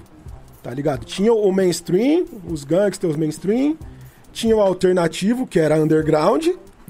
E aí, tipo, se sobrava um tempo no show dos alternativos, os caras colocavam um freestyle ou uma batalha de rima, um microfone aberto. Então a gente era tipo a mosca do cocô do cavalo do bandido, né? Tipo, em questão de, de espaço nos eventos que estavam rolando quando eu cheguei ali, por volta de 2005, 2006, até mais ou menos 2010 ali, quando começou a ter um pouco mais de popularização das batalhas de MCs, né, mano? Pode o... crer. Como que era isso nesse começo, o freestyle? Como o pessoal via isso? Como que era a relação dos grupos mais antigos com a sua geração, que não foi a primeira, mas também não era, tipo, tão nova quanto na hora que já chegou ali no asfalto. O, é. Era tipo. É, vocês carpiram o lote, mas eles que cercaram o terreno, tá ligado? Pode crer, pode crer. Bom, mano. Tudo que é novo assusta um pouco, né? É, então eu acho que a gente quando chegou assustou uma galera. Foi a primeira vez que começaram a falar desse bagulho de velha escola e de nova escola. Tá ligado? E, e vários caras não gostavam de nós não. Vários não gostavam não. Até, inclusive, já e tinha, e tinha uns caras que desgostava também. Hoje em dia nós somos amigos tal. A história existe, né, mano? Acho que é bonita também ser, ser contada as coisas, tipo. Acho que a gente aprende com nossos erros e não é vergonha para ninguém isso. Vergonha é seguir achando que as coisas estão do jeito que uma pessoa só acredita que tem que ser, né? Então tinha muitos que não gostavam da gente não. Mas tinha vários que gostava também, que curtia, tá ligado? A gente também sempre chegou muito humilde, muito respeitador, tá ligado? A gente era uns caras novos querendo tirar uma onda só, tipo. Eu nunca quis fazer show no lugar de ninguém, nunca quis ter, tomar o lugar de ninguém. Até porque eu tinha consciência de, tipo, os caras que já estavam antes de mim, ninguém fazia o que a gente fazia, mano. Então se você parasse para observar com um pouco mais de frieza, né? Sem esse, essa coisa dessa desse gangueirismo que o rap tem, tá ligado? Se a gente fosse olhar com um pouco mais de maturidade, é, a gente não tinha nada pra botar em risco quem tava antes de nós, tá ligado? Inclusive, se você parar para observar, tem vários caras que veio antes de nós que hoje em dia pagam um pau para vários caras que veio depois de nós tá ligado? Os caras respeitam nós. Tipo, os caras da minha geração, tem vários caras que veio antes que respeita. Mas a gente não faz uma música junto, a gente não faz um show junto, tá ligado? Porque existe uma questão de interesse, tá ligado? Então, de repente, é, é legal um mano que veio antes ele ser meu amigo, tá ligado? Mas se ele for fazer um show de, de rap ele for chamar um cara para fazer freestyle, ele não vai me chamar porque eu sou pioneiro. Ele vai chamar um outro mano ali que, embora faça um freestyle 50% do meu, tem sei lá quantos milhões de seguidores, quantos mil seguidores, tá ligado? Então a gente ficou no, no meio do caminho. E quando eu falo a gente é porque eu não tô falando só de mim, né? Tipo, quem estamos fazendo um programa aqui com entendedores do, do que a gente tá falando, tá ligado? Eu acho que eu tenho algum, alguma experiência no, no assunto freestyle para ter propriedade de falar isso aqui que eu tô falando tá ligado? Então, é muito louco observar isso, como a gente continua sendo uns alternativos até hoje. É isso que faz, por exemplo, refletir aquilo que aconteceu lá no duelo de MC há dois anos atrás. Tá ligado? Eu chegar lá para ser jurado e ter dentro os, os MC que estão batalhando, MCs que tipo acham sabiam que eu era o apresentador do Manos em Mina, mas não sabia que eu era um cara que ganhou a Liga dos MC 2004. Tá ligado? Porque hoje em dia o lance é a, a superficialidade da informação. Sacou? Sim. É, nem todo mundo apresenta o, o rap pautado pelos elementos, nem todo mundo apresenta o freestyle pautado pela essência, tá ligado? Então é como se você entrasse na primeira página de um jornal virtual, de um jornal eletrônico, tá ligado? Aí você lê ali, MCs de freestyle, não sei o que, não sei o que. Aí você vai conversar com o teu vizinho ali e tal, que é o Mamute, que tem um programa tal, tal, tal. Aí o Mamute dissemina toda uma situação que você vê que aquilo ali é uma história que isso acontece com tudo hoje em dia. Tá ligado? Você vê um bagulho aqui do outro lado do jornal, ah, diabetes no Brasil, não sei o que, não sei o que. Aí você vai conversar com o teu coroa ou com o teu parente que tem diabetes, a pessoa conta uma história que vai totalmente. Por quê? Porque ali é que está a profundidade, a vivência tá ligado? Então, é, muitas paradas são muito superficiais. E aí, o que, que acontece? Dentro disso, a gente perdeu, tá ligado? Porque tinha muito cara de cara fechada pra nós, que, tipo, dava a mão, que curtia, pô, firmeza, firmeza, né? Mas só que, por exemplo, a gente que conquistou mesmo as oportunidades de rimar no baile, dentro do baile, tá ligado? Teve uma época, a época do MC Residente, tipo, foi o primo preto com mais um ou dois que abriu as portas e depois os outros viu que era foda e vieram atrás, mano. Tá ligado? E nessa época o que a gente fazia era importante pro dono das festas, tá ligado? Mas não era tão importante para nenhum artista que era famoso já diante da gente convidar a gente para participar, tá ligado?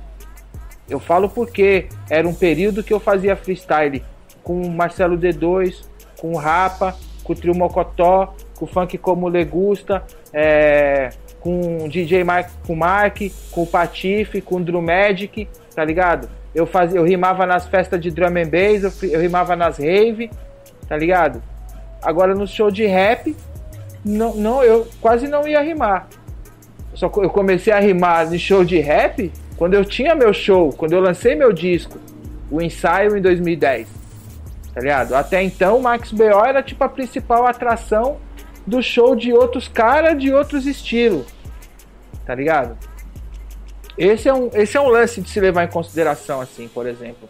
A galera que apreciou a minha geração de antes da gente, a, maior, a grande parte, o grande suco, não era do rap, tá ligado? O Primo Preto que, que botou, que, colocou, que me colocou para participar lá da, da música do funk como Legusta. Que eu era técnico na, na empresa de informática que alugava equipamento para uns eventos. Ó, equipamento para os eventos.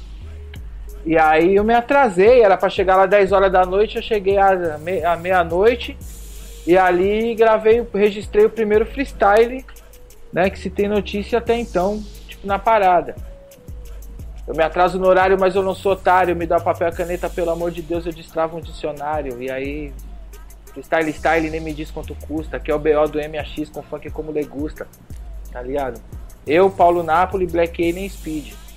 Massa. Saca? E essa época ainda do funk como legusta foi que nem eu falei no, lá, lá um pouco antes. O freestyle era na porta das baladas.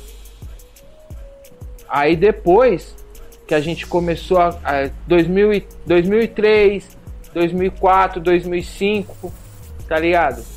Que eu já, que eu já trabalhava lá na Secretaria Municipal de Cultura e, e já estava prestes a, a iniciar os trabalhos, eu já tinha começado a iniciar os trabalhos de inauguração da Galeria Olido. Nessa época eu rimava terça, quarta, quinta, às vezes sexta e sábado. Tá ligado? Era... Cada dia numa festa diferente. Terça-feira no Tango Tango. É...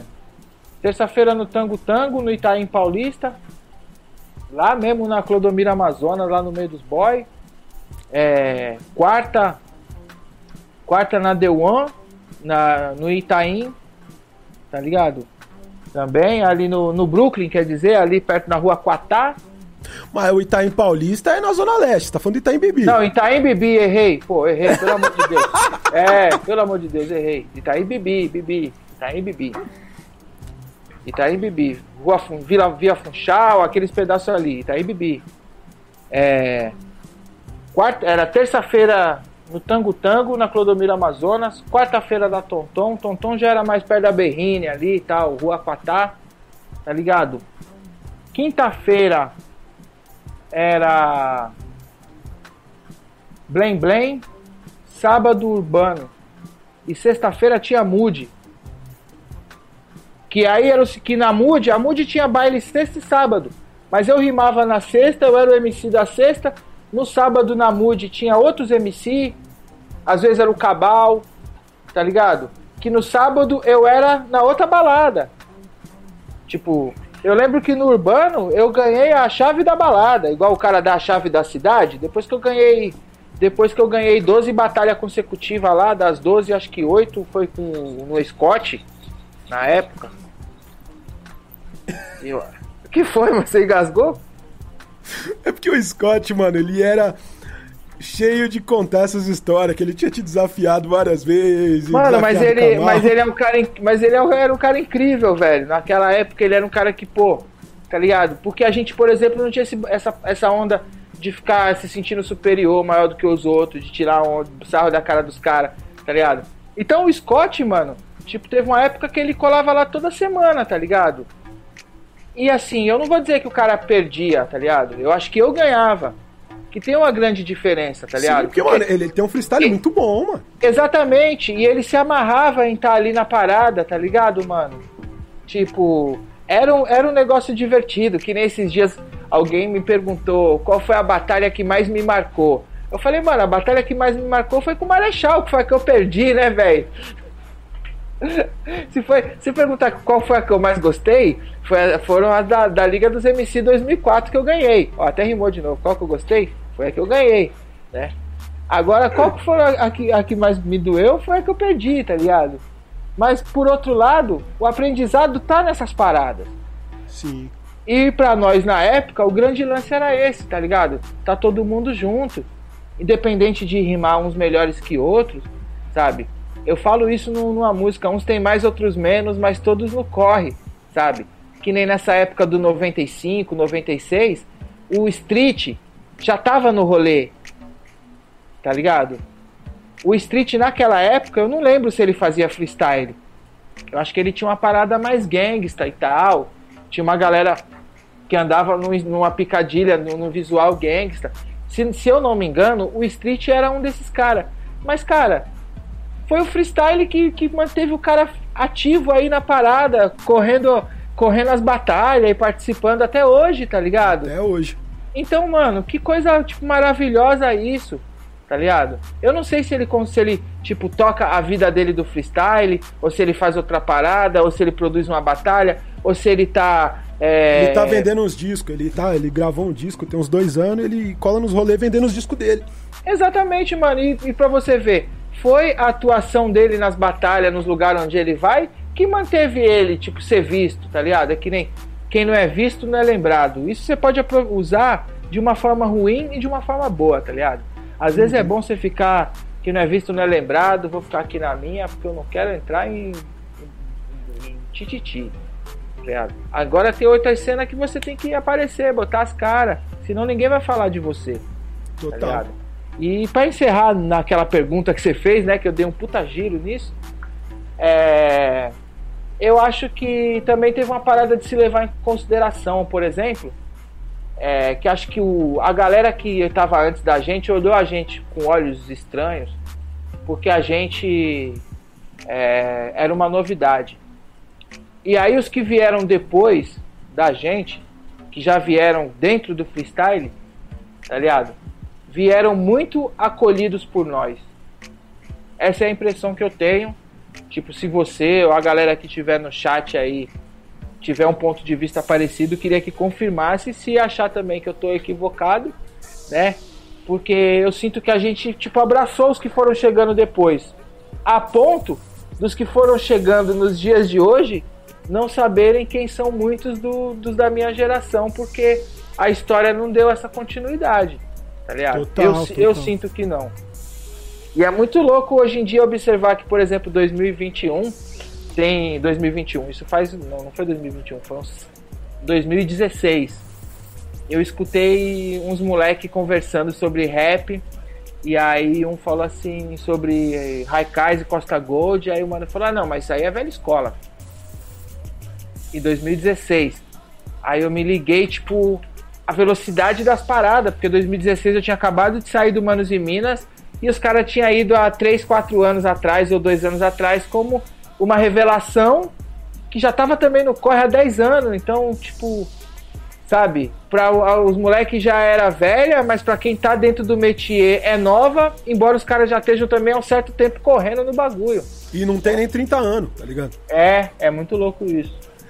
É, os caras falam que eu sou velha escola. Mas Tá você ligado? é. Eu tenho 30 anos de idade, mas eu sou novíssima escola. É. Ô, Você falou da, da. citou a, Liga dos MCs, né? Tipo, antes da. Pra gente não, não perder muito ali a, a- a parada do.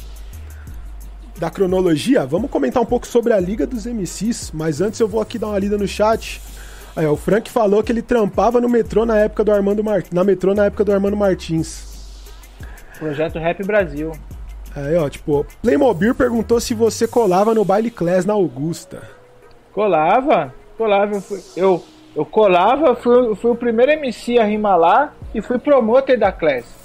A gente dava uns flyer com assinatura no fundo do flyer e tinha direito a uns VIP para fazer esse corre.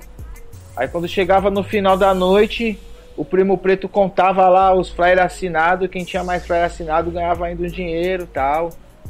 E, pô, e tinha isso também, né, mano? A Rap Soul Funk tocava o Bate-Cabeça, que veio dos bailes do Natanael Valêncio, da Sunset, que eram os bailes de equipe, né?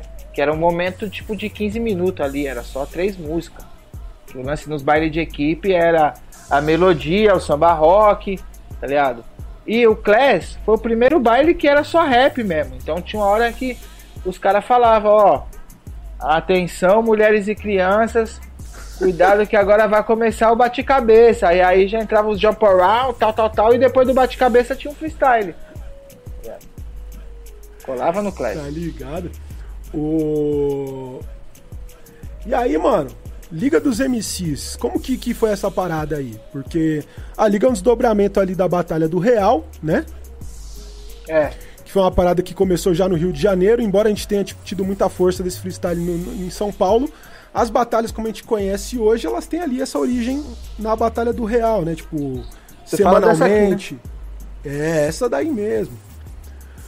É, como é que foi? É, como é que rolou essa liga? Tipo, foi tipo um-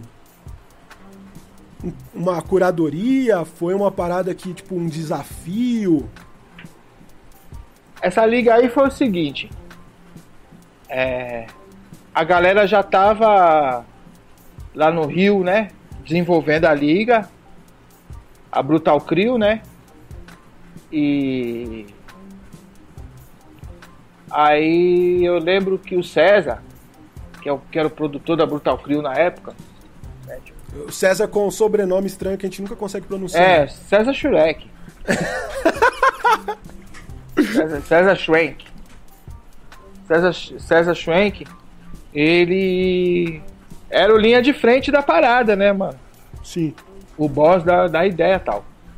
E aí, ele entrou em contato, eu não sei se foi diretamente com o X, mas o X tinha uma relação legal com a- o pessoal do Agosto Negro, essa época, né? E aí fala, falamos, pô, vamos desenvolver essa batalha de MC Rio-São Paulo. E foi muito louco porque foi o seguinte, nessa época eu também já estava na Secretaria Municipal de Cultura. Eu comecei a trabalhar na Secretaria Municipal de Cultura em 2002, fui da equipe de implementação dos primeiros 21 céus em 2003, e aí em 2004 eu já estava dentro do prédio, então o X me convidou também para participar do desenrolar desse, dessa batalha. Eu lembro que a gente teve um almoço, eu e ele e tal. Eu falei, ó, X, eu não quero me envolver diretamente, não, porque eu quero batalhar e eu quero ganhar. Tá ligado? Então eu acho que a fita é o seguinte: você tem que fazer um duelo Rio-São Paulo, priorizando o confronto entre cariocas e paulista. Tá ligado? Se na primeira batalha der um paulista e na segunda batalha der outro paulista, eles não vão batalhar um contra o outro. Vem um para baixo aqui, fica esperando até um outro paulista, outro carioca, um carioca aparecer. Inclusive foi por isso que a final foi entre dois paulistas, porque não tinha mais carioca para apanhar. Então aí a final só foi paulista. Tá ligado? E aí, mano, falei pra ele, falei, ó, meu, é desse jeito, aí você pensa no tempo, nos segundos, conversa com os DJ, bota um DJ daqui, um de lá, um de cada lado, tá ligado? E para o ímpar, e ver quem começa e quem termina, não sei o que, e fomos embora. Aí, mano, rolou que teve, chegou o dia do evento, 24 de agosto de 2004, véspera do aniversário da minha mãe. Sesc Pompeia. Nessa época eu, era, eu e o Cabal, a gente era bastante camarada, porque a gente já tinha feito as paradas da The One junto, não sei o que, não sei o que. E aí a gente chegou lá muito cedo e fomos no shopping. Ali perto do. Do Plaza? Pompeia, no West Plaza, é. E mano, eu sou pirado em brinquedo, tá ligado? Tipo, me amarro em brinquedo, tá? E tinha um Doutor Destino em promoção. Eu até lembro que o Cabal ia comprar, ou comprou, não lembro, uma máscara do pânico. Que ele ia sacar a máscara do pânico na rima para falar que ele levava pânico pro Rio, igual o Fernandinho Beiramar. Mas eu não lembro se ele comprou, ou se ele comprou ou não usou, né? Porque ele batalhou só uma, uma batalha. Mas aí eu falei, mano, eu vou aproveitar essa promoção aqui do Doutor Destino. Vou comprar esse Doutor Destino e vou batalhar com o destino no meu bolso. Essa foi a minha sagacidade. Batalhei com o destino no meu bolso. E como... Aí já, já começa a tocar nessa parte, corta o áudio começa a tocar. Doutor Destino é foda. É tipo, é mais ou menos nessa pegada mesmo. E como o Auri também nessa época estava muito conectado comigo, né? Porque o Zion nasceu em abril de 2004. E olha só que doideira, quando o Zion nasceu, eu tava voltando do Rio de Janeiro com o Auri, mano. O Auri ia ficar na minha casa, aí quando a gente chegou, tava naquele aparato todo tal. Eu lembro que o Auri foi comigo pra maternidade, não sei o que. Então, naquele período, pô, abril, maio, ju... Zion nasceu no final de abril, maio, junho, julho, agosto. Quatro meses depois, a gente tava se matando no palco do Pompeia e mantendo a amizade, né, velho? Então a gente estava muito conectado e ele sabia que eu estava com o Doutor Destino no bolso, por isso que na rima lá ele fala: trouxe um boneco porque você é o cara infantil. Você é do Brasil, eu sou ah, muito mais do Brasil. É por isso? É por isso, tá ligado? Ah não, mano, o vamos contextualizar o pessoal então aqui, ó. Eu já tô com ela aonde? No pente. Vamos assistir essa, essa batalha, a gente tem que assistir inteira. Não dá pra não assistir ela inteira. Eu não consigo. Eu me recuso a tocar ela e pará-la. Cadê a galera aí de São Paulo? Isso aqui é diversão, irmão. É positividade, tá ligado? Sem pederastia. Se liga como é que tem que ser uma batalha agora de MC. Presta atenção.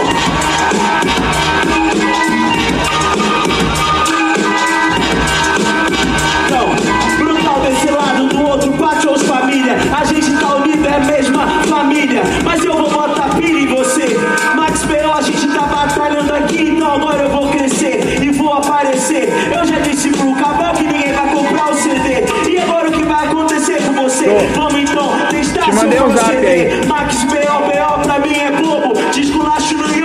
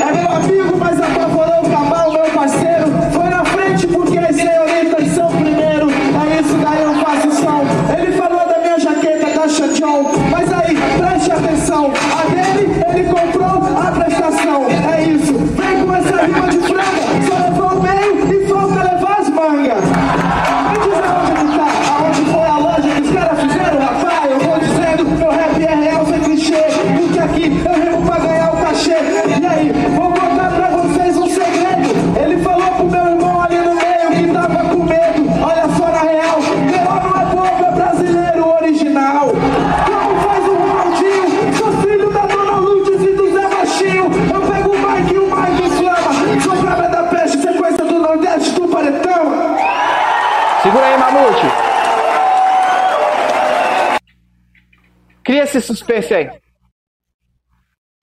Vamos fazer essa onda?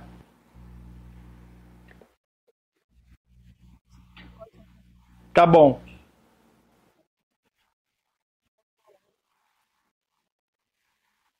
Hell yeah.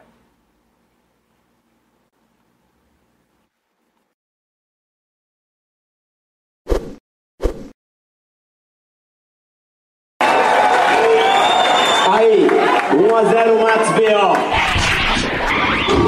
Max B.O. Eu vou deixar você igual o freezer da pros próximo. Sai, próximo, sai, próximo. Vai ficar igual o freezer da pros próximo. Sai, próximo, sai. Porque os amigos respondem no refrão quando toca o pau. Se o B.O. manda a improvisação, eu vou mandando pra todos os manos. Igual eu faço na sexta lá no urbano. Se o Ouri disse, pois eu tô quente. E o freestyle vai saindo do jeito bem diferente. Ele rimou com carinho, pegou o cavalo e mandou mexer o ombrinho. Pegou o truque, pode crer de verdade. Daqui a pouco vai pedir alguma identidade.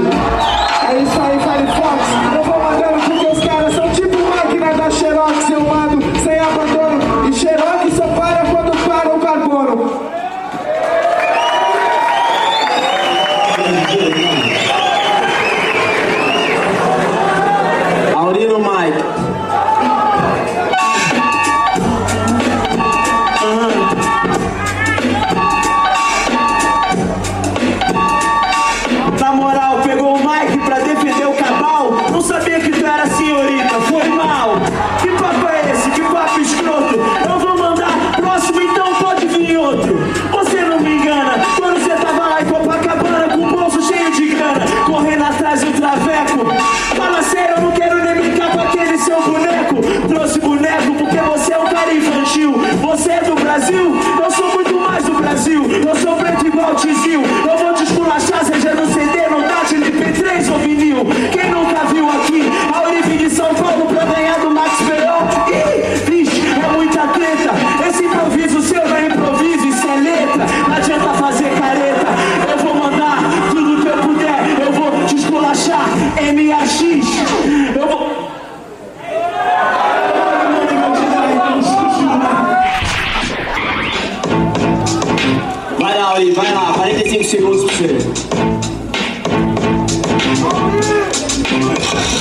Eu disse, MAX, mané anormal, xenófobo. Eu vou rimando, meu estilo é ótimo. Tu quer ver o próximo, então vai pro ponto de ônibus. Eu te esculacho, eu vou te dizer como. Tá achando que errei? Eu te boto no trono, na descarga. Você não pode bater a Orianaga. A rima vai sair amarga dentro da sua boca. Que porra é essa debaixo de boné? Uma touca ou meia calça? Tá mala sem alça? Tu tá de meia calça? Então não disfarça. Não tem graça essa sua rima com seu sapato salmão. Bota salada nele e vai comer com pão. Eu vou te dar uma lição aqui no palco. Eu vou rimando e mostro que não sou fraco. É tipo talco na bunda do nenê. Eu vou te esculachar pra nego da MTV. E do real hip hop eu faço até beatbox. Eu sou a cura da sua doença igual xarope. Eu miro na sua cabeça igual Robocop. E te acerto igual X-Men fez com o Ciclope.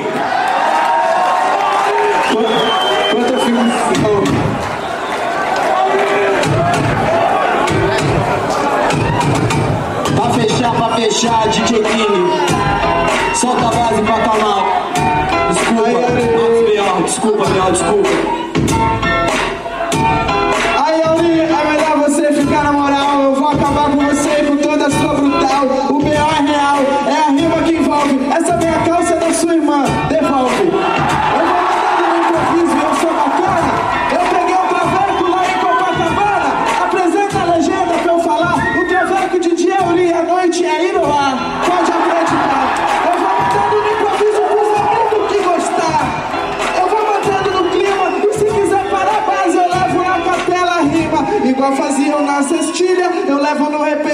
Repente com a parte os família. E se a minha mão treme, eu vou seguindo na trilha. É isso, amigo, eu tenho escolta, não escotilha. Liga dos MCs 2004, Max B.O.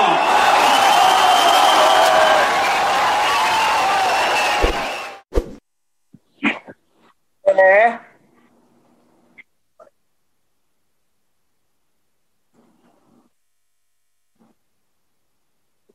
Pesada, né?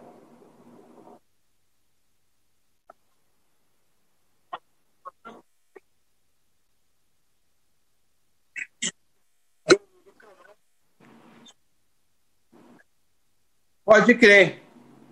Essa também foi bem boa. Foi pesado. E rolou ali, também- rolou ali uma treta capilar, né?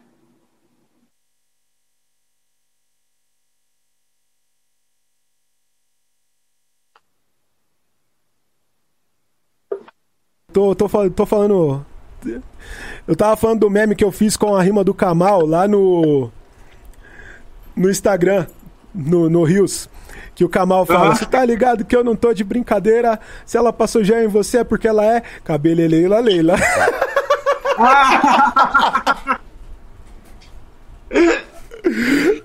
o bagulho é doido, mano. Pô, O- E o Slow?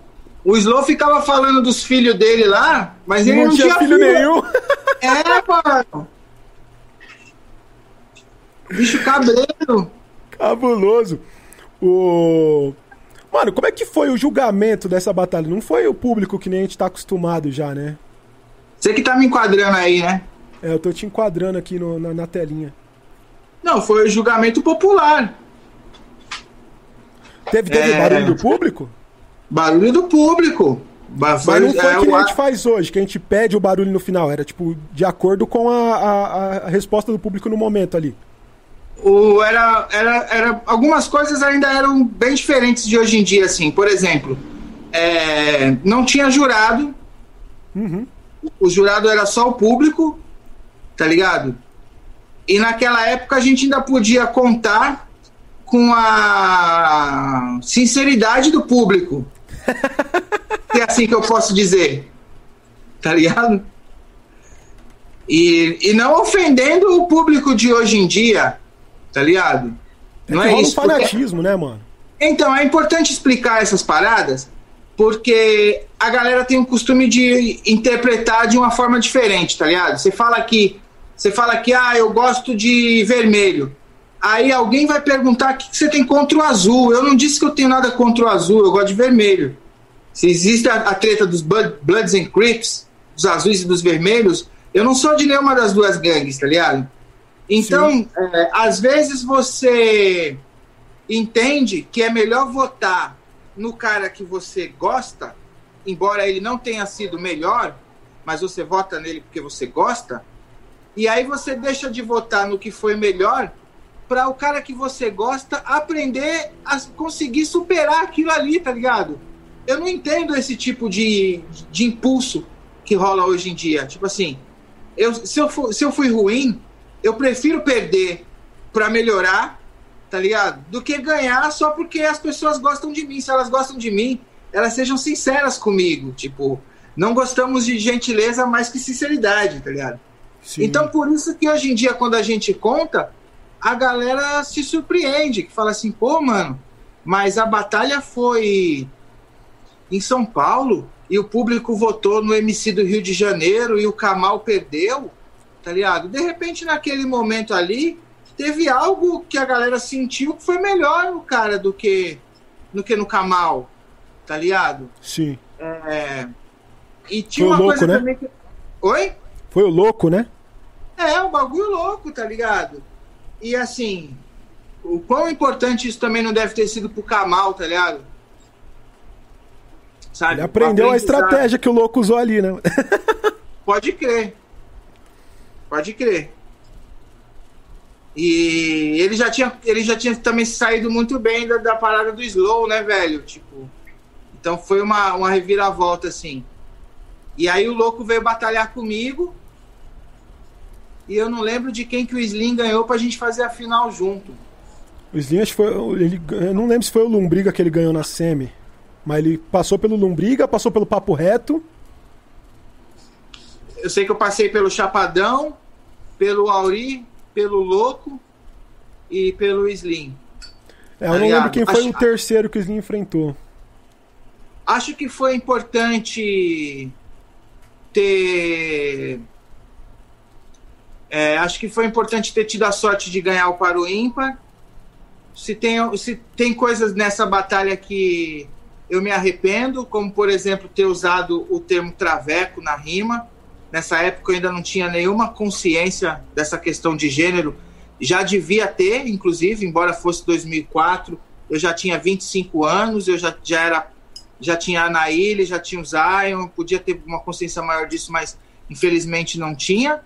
Mas por outro lado, me decepciona ver que hoje em dia, se você parar para pensar, até 2015, 2016, tinha, tem vários MC também ainda usando termos homofóbicos, machista, racista. Até hoje, até hoje. Tá até, hoje. até hoje, saca? Porque realmente não era isso que a gente buscava pro freestyle. A gente era uns cara que errava e que perdia, tá ligado? E que errava e que parava a rima, né? E eu acho que também isso foi uma reação do que o Auri falou, tá ligado? Tipo, é, Sim. ele usou o meu boneco, que eu tava lá com o meu boneco, para correr atrás de um traveco, tá ligado? Em Copacabana. E acho que tem uma coisa muito louca do freestyle também, que é você entender essa potência do freestyle como conexão sua com as palavras. Eu acho que vai além de ser, por exemplo, uma parada só de ler muito e de treinar muito, tá ligado? Eu Sim. nunca tinha observado na minha vida que a Auri, ao contrário, era Iroá. Eu nunca tinha observado isso na minha vida e talvez, se eu não tivesse ali vivendo aquele, aquele momento, eu não teria percebido aquilo. Se ele não tivesse me incitado a devolver isso, talvez eu não tivesse percebido, tá ligado? Sim. E, então é muito louco também entender uma outra coisa que eu sempre fiz questão de deixar claro, que é, por exemplo, a história da meia calça. Em nenhum momento eu quis ser desrespeitoso ou pejorativo com a irmã dele, porque eu já tinha consciência disso, tá ligado? Então, é, é o método, por exemplo, que o repentista tem muitos, de deixarem no entender da, da, da plateia. Inclusive porque, por exemplo, uma das irmãs do Auri era cabeleireira na época. Ela podia ter feito as minhas tranças e ter me dado a meia calça para eu colocar na cabeça. É que hoje em dia a Zé Poviagem da internet ia falar, pô, o Max falou que arrancou a meia calça. Não, podia ter pego do varal, ela podia ter me dado. Sabe, existem mil e um entendimentos. Isso, por exemplo, é uma coisa que vem do meu aprendizado com a literatura de cordel. Sim. Que nem, eu, é, que nem tem no documentário Versificando, tem um repentista, agora eu não vou me lembrar qual deles que fala isso, que fala que, pô, tem improvisador que escreve certo com S e escreve sertão com C, mas faz cada verso que dói até no coração do criminoso. Tá ligado? É, é essa parada, sabe? Você criar oportunidades pra galera é, entender um lance. Tipo, uma, uma vez mesmo eu fui rimar com o Valdir Teles. O Valdir Teles era um dos caras que Deus também eu tenho em bom lugar. Um dos caras incríveis do improviso, é, do, do, do repente. E a gente estava fazendo uma rima, tirando uma onda e mostrando é, a nossa riqueza. Agora até perdi o fio da meada é, do Valdir Teles que a gente estava falando antes. Espera aí. Tava falando sobre a consciência e deixar as coisas para a plateia entender. Exatamente. A Evaldo Teles, isso foi um dia que eu conheci ele. Um festival de repente no Memorial da América Latina. Ele ganhou batalhando com outro cara. Aí o lance era o seguinte: tinha que fazer uma rima em decassílabo. Decassílabo é quando o primeiro verso rima com o terceiro, o segundo com o quarto, o quinto é livre o sexto rima com o oitavo, o sétimo com o nono, o décimo é livre, e o final é cantando repente na beira do mar. Aí ele pegou e falou assim pro cara, ele batalhando com o cara, ele termi... aquele foi campeão, ele terminou assim. É, você é a galinha e eu sou o galo, eu sou a rédea, você é o cavalo, cantando repente na beira do mar. E na hora aquilo para mim foi incrível assim. E eu vou. E anos depois, eu carrego essa rima comigo até hoje na cabeça.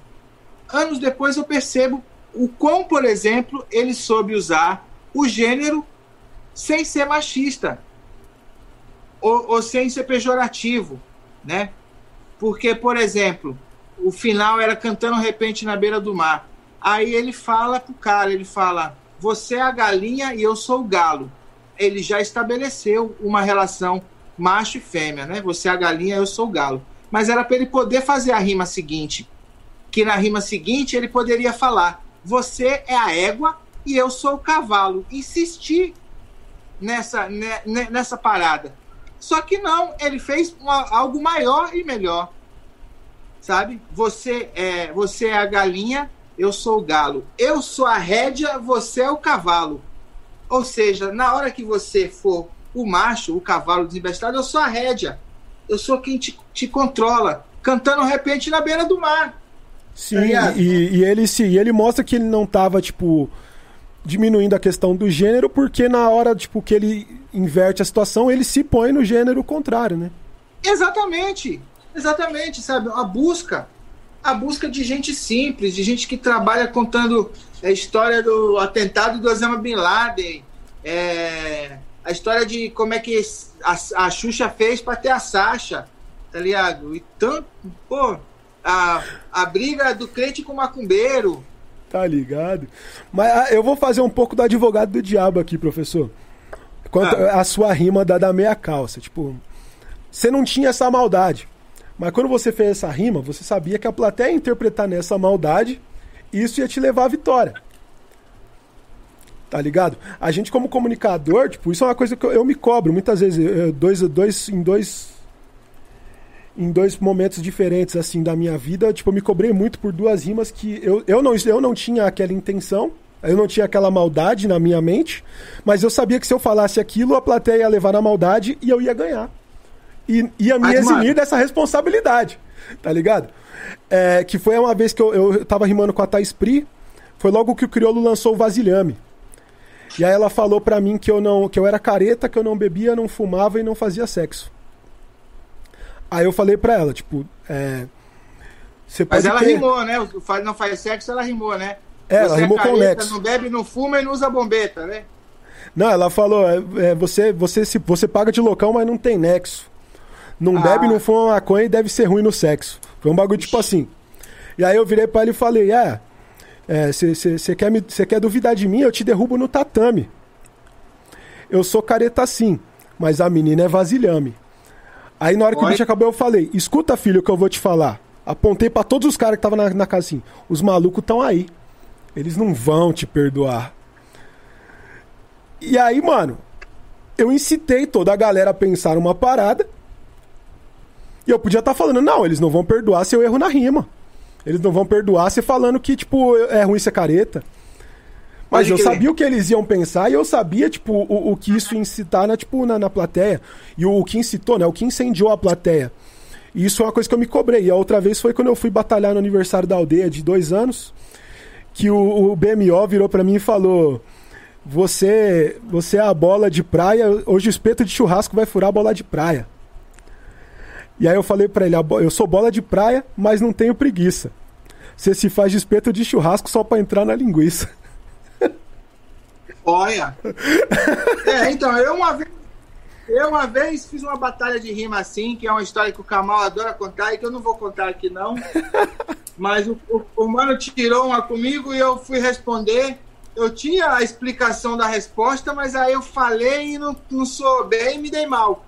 Mas, cara, agora, nesse caso da meia calça, será, será que não foi a questão também do gestual que chamou a atenção? Sim. Tá ligado? Não, isso é toda a construção. Você vai até o pedestal, tipo, mano, na muita calma. Tipo, pum, você vai até o pedestal, tira a bombeta, pendura a bombeta enquanto você tá rimando. Vai até lá, tipo, isso foi, mano, magnífico, tá ligado? Ele Mas não esperava. Não, ninguém foi esperava. Estilo Rock Balboa, porque aquela época também, mano, ganhar o Paroímpa era importante, porque o terceiro round continuava a sequência. Sim. Tá ligado? Então, por exemplo, eu contra o Chapadão, o primeiro round, eu ou melhor, eu não conhecia o Chapadão, mas eu acreditava em mim, tá ligado? Então eu falei, pô, primeiro round eu começo. Tô em casa, minha primeira batalha da, da noite, tá ligado? Já tenho meu público cativo aqui, não dei nem atenção para ele. E comecei, boa noite, Sesc Pompeia, não sei o que, não sei o que, na improvisação. E o mano aí eu não tô ligado, mas ele já tá chapadão. Ele é o chapadão, não sei o que. Então traz outro MC pra sessão, porque esse daqui já tá chapadão. É, aí, aí ele pegou e começou naquela onda lá do Maxi BO, Maxi BO, papapá, Maxi BO. Maxi BO, desculpa a língua, deu um nó. Porra, então, meu amigo, se a língua deu nó, vai complicar. Porque se no primeiro round que ele tinha a resposta, eu ficou 1 a 0 para mim, eu falei, ó, não vai ter não vai pro terceiro, tá ligado? Segundo round agora a resposta é minha. Eu venho, eu vejo o que vem para cá e como eu falo naquele documentário do Pedro Pedro Gomes, Freestyle e Estilo de Vida, eu vejo o que vem para cá para depois eu devolver temperado. Tá ligado? Porque acho que esse também é o lance do freestyle, é você aproveitar o que vem para devolver. E aí, Total. mano, eu vi que ele veio na maciota, eu pá, 2 a 0 E aí o Auri veio grandão, né? Que ele tinha ganhado do Cabal. Ei, senhorita, não sei como, como nego, nego acredita. acredita. Mal caô que eu já vi na vida. Deixa, o mal inflamou. O Auri veio inflamado. Mas eu falei, deixa que eu só preciso ganhar o para o ímpar. Se eu ganhar o para o ímpar, o resto é o trivial, a galera já está ligada. Porque tava para mim aquele ano, tipo. Aquele ano, se não fosse meu, era do BO, mano. Porque até o Slim, o Slim chegou pesado na final. Mas aquele ano tava escrito nas estrelas. Vai reclamar com Deus. Tá, tá ligado? E mano, aí, mano, o que que aconteceu? Fala. Não, não, não. Continua, continua. Eu achei... Não, e aí foi isso. Aí o o Auri veio pesado, mas eu ganhei no Paro Ímpar. Falei, ele começa. Aí ele começou, eu tei. 1 a 0 Segundo round, eu começo. Meu maior vacilo. Quis pegar 40 segundos e usar 20 dos 40 para criar um refrãozinho para pegar a plateia, tá ligado? E ainda fazendo propaganda para Prosdóximo de graça. Pô, vou deixar você igual o freezer da Próximo. Sai, sai próximo. Próximo, quase, sai. Quase que eu dou uma de Marcelo Gugu ali, viu? É. Na Liga de 2007, né? É. Quase que eu saio próximo. Ainda tinha mais dois para eu chegar e botar, botar a mão na criança. E eu já tava querendo mandar o cara sair no começo do segundo, sabendo que ia ter terceiro. Pô, que caô, velho. E aí ele me bateu, né, cara? Segundo round ele me bateu e aí ele ficou mais forte, já emendou o terceiro round amassando. Quem assiste a batalha vê que quando ele termina de rimar no terceiro round, ele já vai pra galera, ele já vai cumprimentar todo mundo. Ele olha pro lado ali, ele vê o Balboa nas cordas, tentando se levantar, tá ligado? Ele já tava descrente da realidade. Essa, essa é a grande verdade. Ele, ali ele já ele estava descrente da realidade. Tá, tá ligado? Porque, porque, aí, mano, eu juntei o segundo round, o final do segundo round dele com a abertura do terceiro e mandei aquela parada toda, tá ligado? Tipo.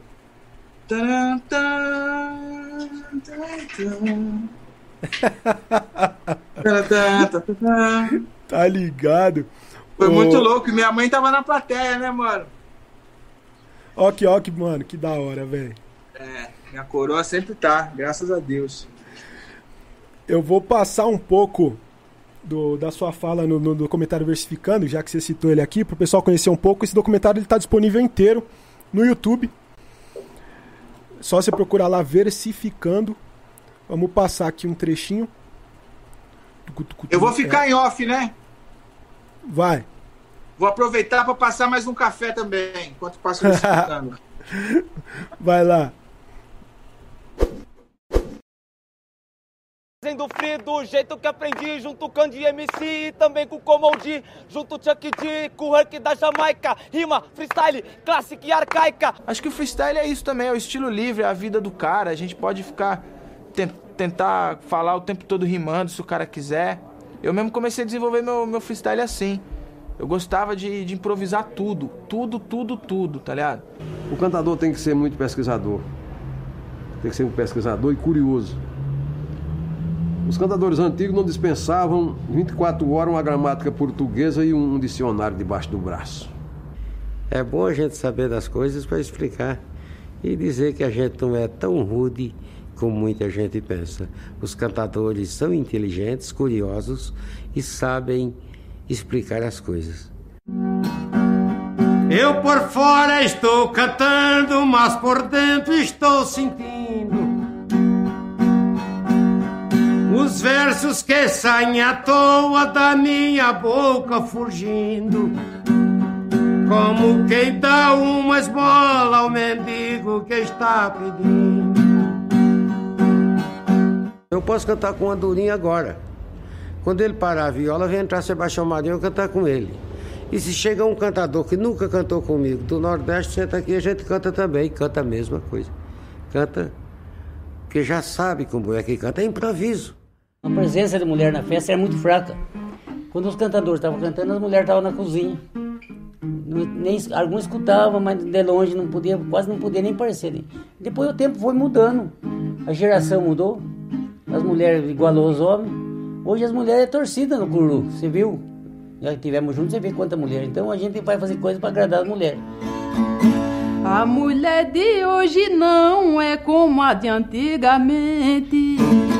Também abraça a viola e sabe fabricar repente. Futuramente queremos uma mulher presidente. O desafio é a coisa que o povo mais pede nas cantorias. Principalmente os nordestinos que gostam de briga de saber quem era mais valente, quem era mais manso, quem vencia, quem não vencia. O desafio, vamos supor, Andorinha está aqui de um lado, meu colega. Ele vem sentar comigo, aí eu poder canta um desafio aí, um martelo, um desafio. Aí eu vou cantar desafiando ele. Vou dizer que ele é ruim, que ele não presta. Já lhe dei muito empurrão e já acabei com seu povo. Quando meu irmão ainda era mais novo. Esse documentário é muito bom, mano. É muito bom, né, velho? E, e é muito louco também porque ele mostra que os estilos de rimar, os outros estilos de rima, é, eles também têm esses pontos de vista diferentes, né? Que nem tem uma hora nesse documentário que eu não lembro quem é que, que fala que acho que é o Peneira e Sonhador, que é uma dupla de emboladores que eles falam assim, não, mas você tem que é, ter respeito, né? Tem certas coisas que você não pode mandar na rima tal. Aí pula pro. Acho que é o Verde Lins.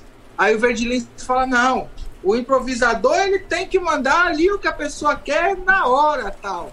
E aí ele fala, fala da lua, fala do sol. Aí mostra depois ele rimando no centro, ele aponta com um cara fala assim: olha para esse daqui, veja se tá tudo bem. Olha para esse daqui, você não pode acreditar. Veja se tá tudo bem. Tem oito filhos na fé bem, é você que vai criar. Tá Os ligado? cara- e eles, em algumas coisas eles falam que as pessoas nem percebem, tá ligado?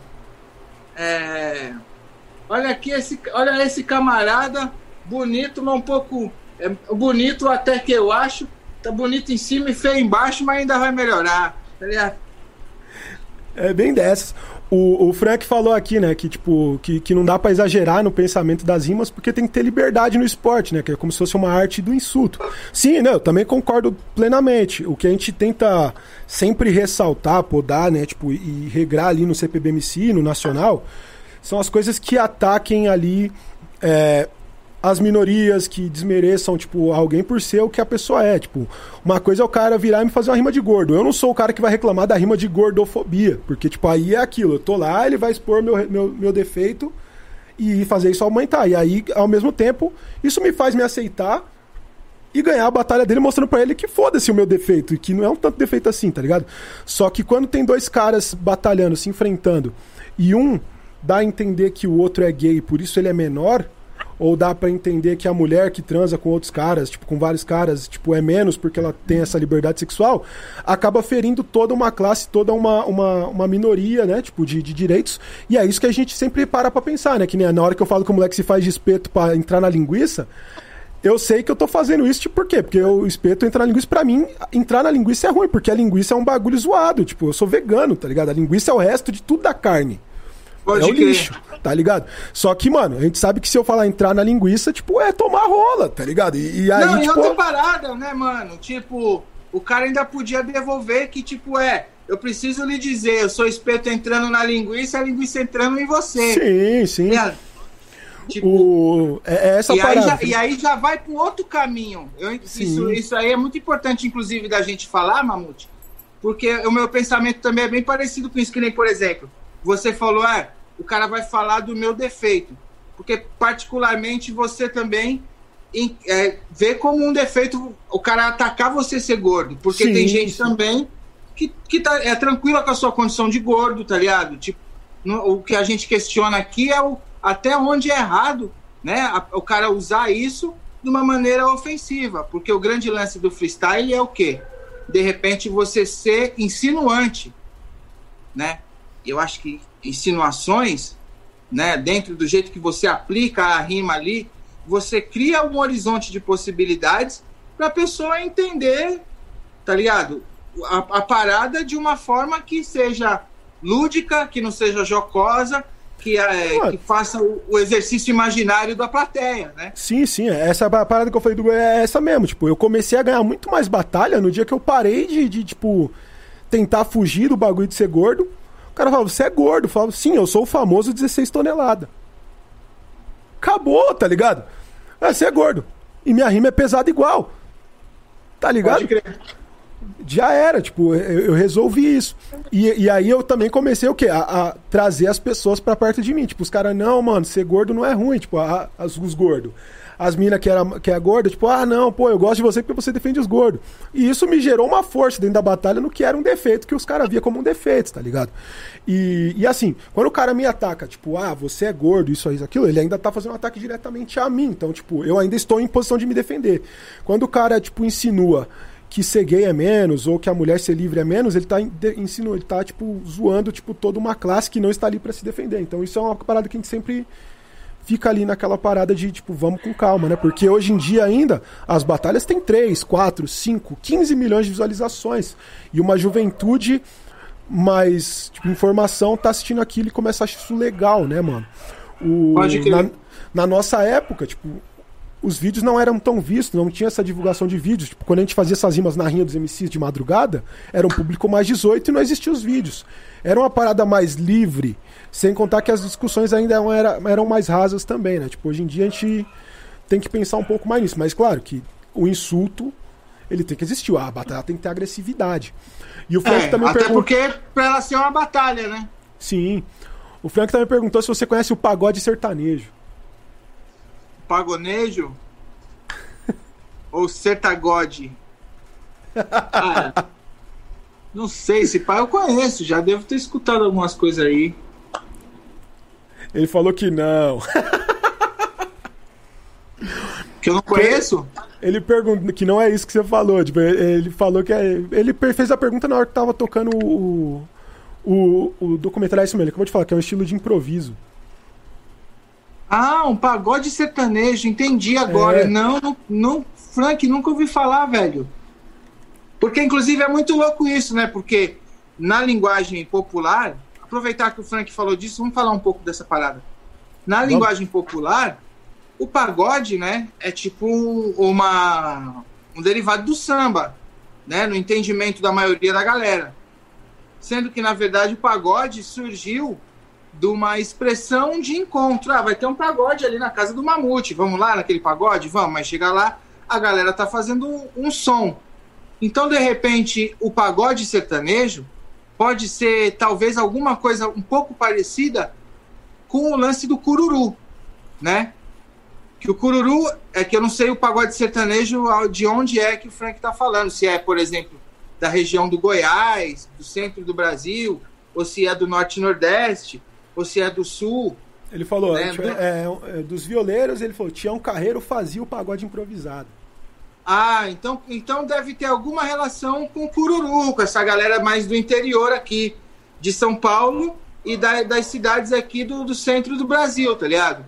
Que era o quê? O, o pagode sertanejo eu vou procurar saber, mas o Cururu é um lance tipo que os, os improvisadores eles rimam numa, numa modalidade que chama carreira. E aí tem a carreira do São João e tem a carreira do Sagrado. A carreira do São João é só com rima no ão e a carreira do Sagrado é só no ado. Tá ligado? E é, e é tipo assim: dá tempo de fazer? Como é que é? Mano, se você não tem nada, tipo, pra fazer agora, a gente pode fazer até a hora que a gente terminar a conversa. Tá. É. Se você não se preocupa pra não ficar atrasado. A entrevista tá rolando e eu sou o entrevistado. Já passou de duas horas e o mamute é preocupado. Se acabar a bateria, o celular tá desligado. Vou pegar o carregador e vou passar pro outro lado. Porque lá tá a tomada que agora eu tenho usado.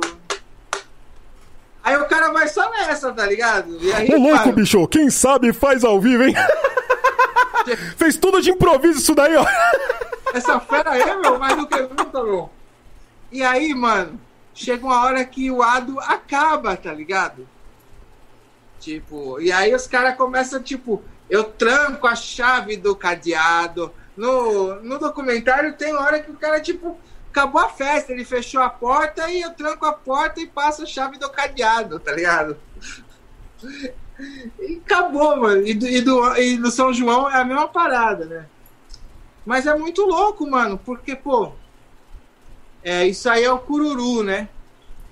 Que é daqui do caminho dos tropeiros tal. Aí tem a trova lá no Rio Grande do Sul, que eu conheço, mas não tô muito ligado.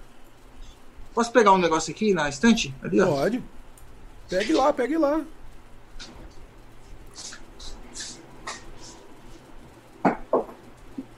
Deixa eu ver se seu pai acha, né? Tem tanta coisa.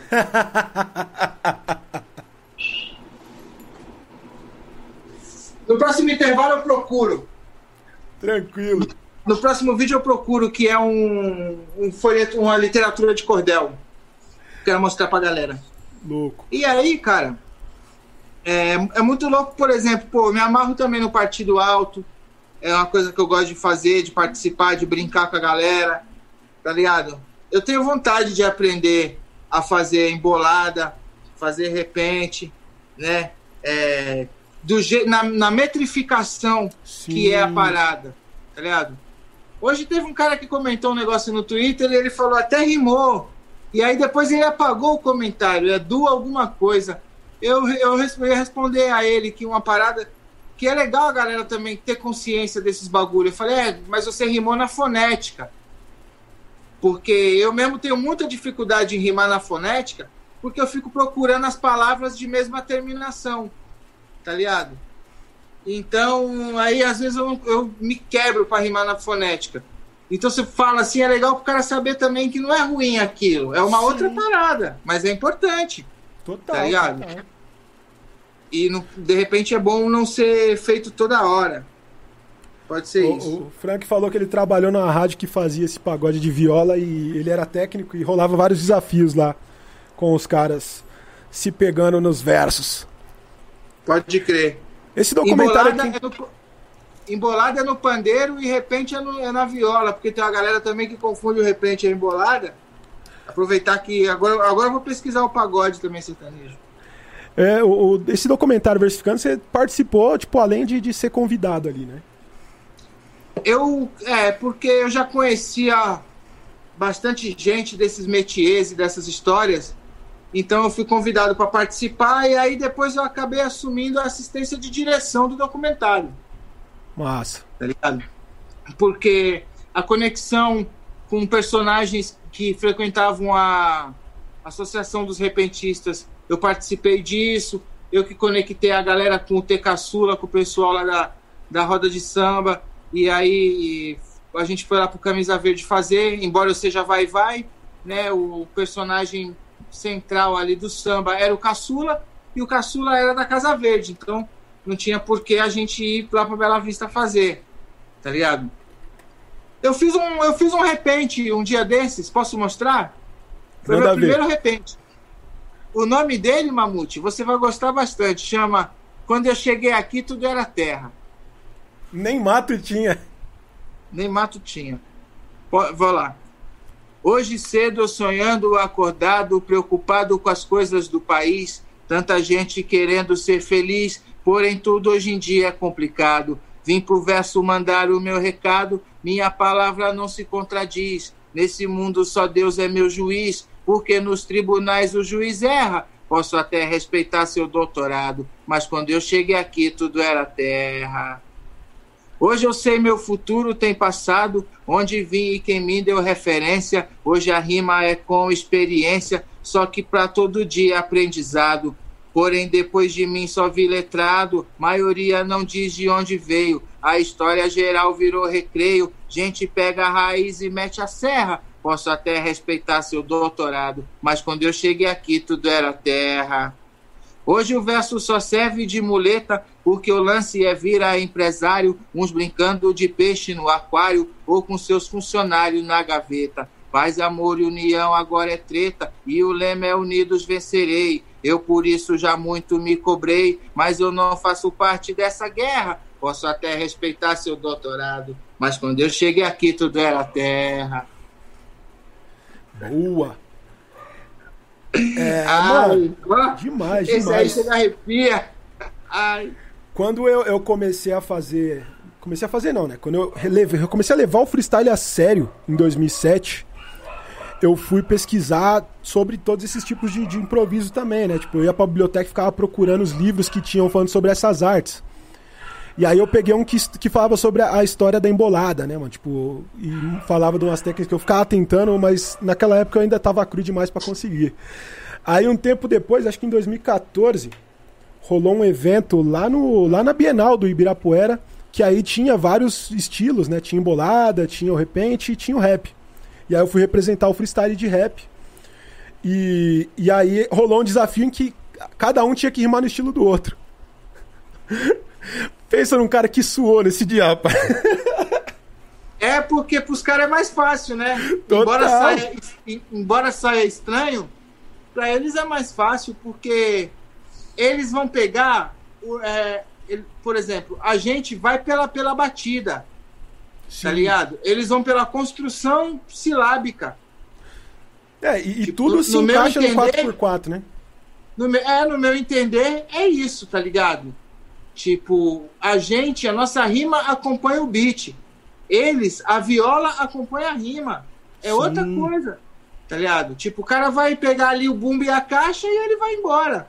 Total. Agora você tem que fazer a criação na cabeça, tipo, é...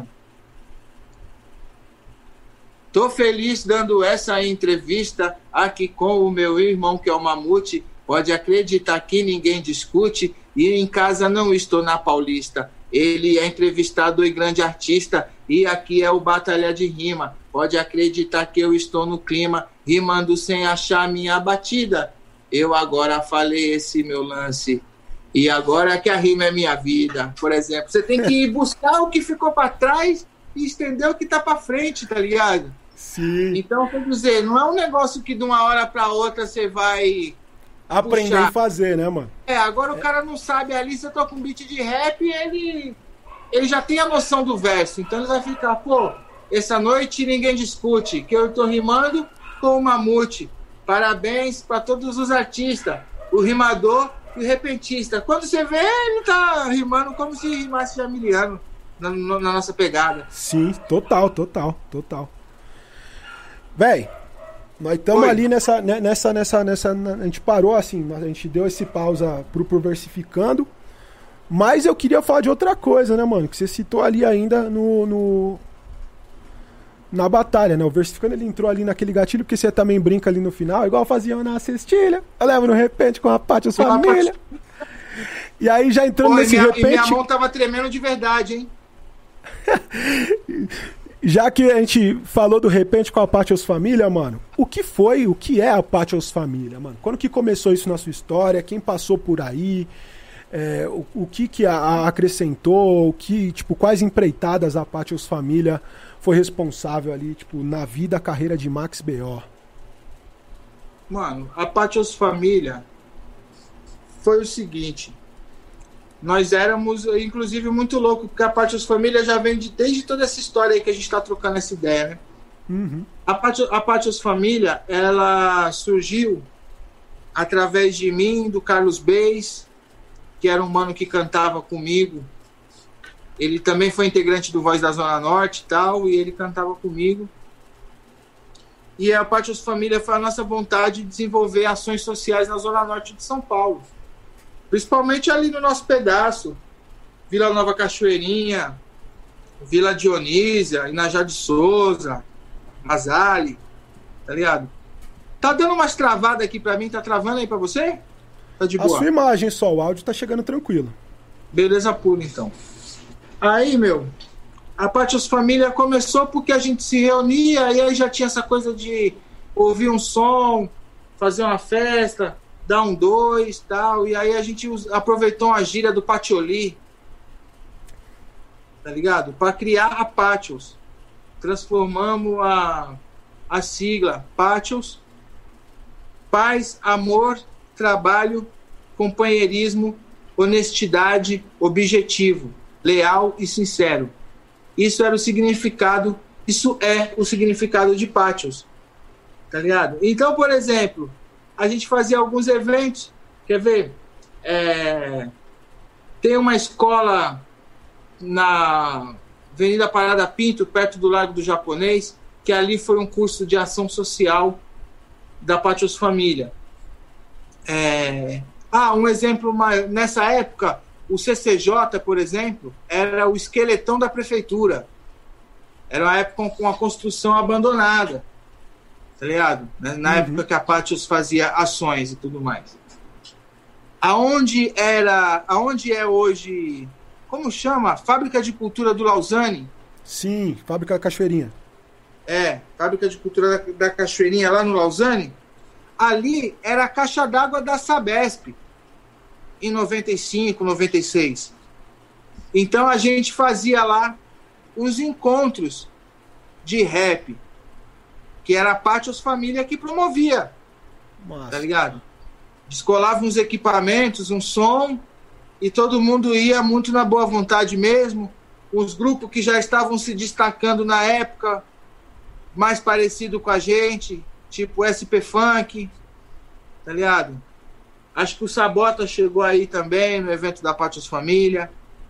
É, os grupos e os expoentes da Zona Norte, na época. Voz da Zona Norte, LRK, Max BO, Estilo da Crítica, tá ligado? O Vários é dessa época aí também? O Vários, Vários, é, o Vários também é dessa época aí. O Vários é o grupo do Anão e do Inútil, né? É, tinha o Feu também. É, que Deus o tenha. É isso aí. Era esses caras. Tá ligado? E a galera e os artistas da época, assim, o grande lance era o quê? Nessa época já era a nossa influência de produção. A galera tinha uma consideração por nós, tinha um apreço, um respeito muito grande pelo Vande, né? Que era um cara bem representativo na, na quebrada na época, tá ligado? Então a gente, com essa força, com essa potência, a gente conseguia desenvolver os eventos. Chegar na- nas escolas, pedir um apoio da diretora, arrecadava alimento e agasalho, tá ligado? E, pô, é muito louco porque, por um lado, você vê que é uma coisa que deveria continuar acontecendo até hoje, mas a gente não tinha mais perna para continuar fazendo, tá ligado? Total. muitos que foram despontando depois de nós, não somente dentro do freestyle, mas dentro do rap no geral, não, não tem nenhum apreço por essas iniciativas, tá ligado? Não, apo, não apoia essas iniciativas. É que nem, por exemplo, é, festa das crianças nas quebradas. Eu, eu sou padrinho de algumas festas das crianças.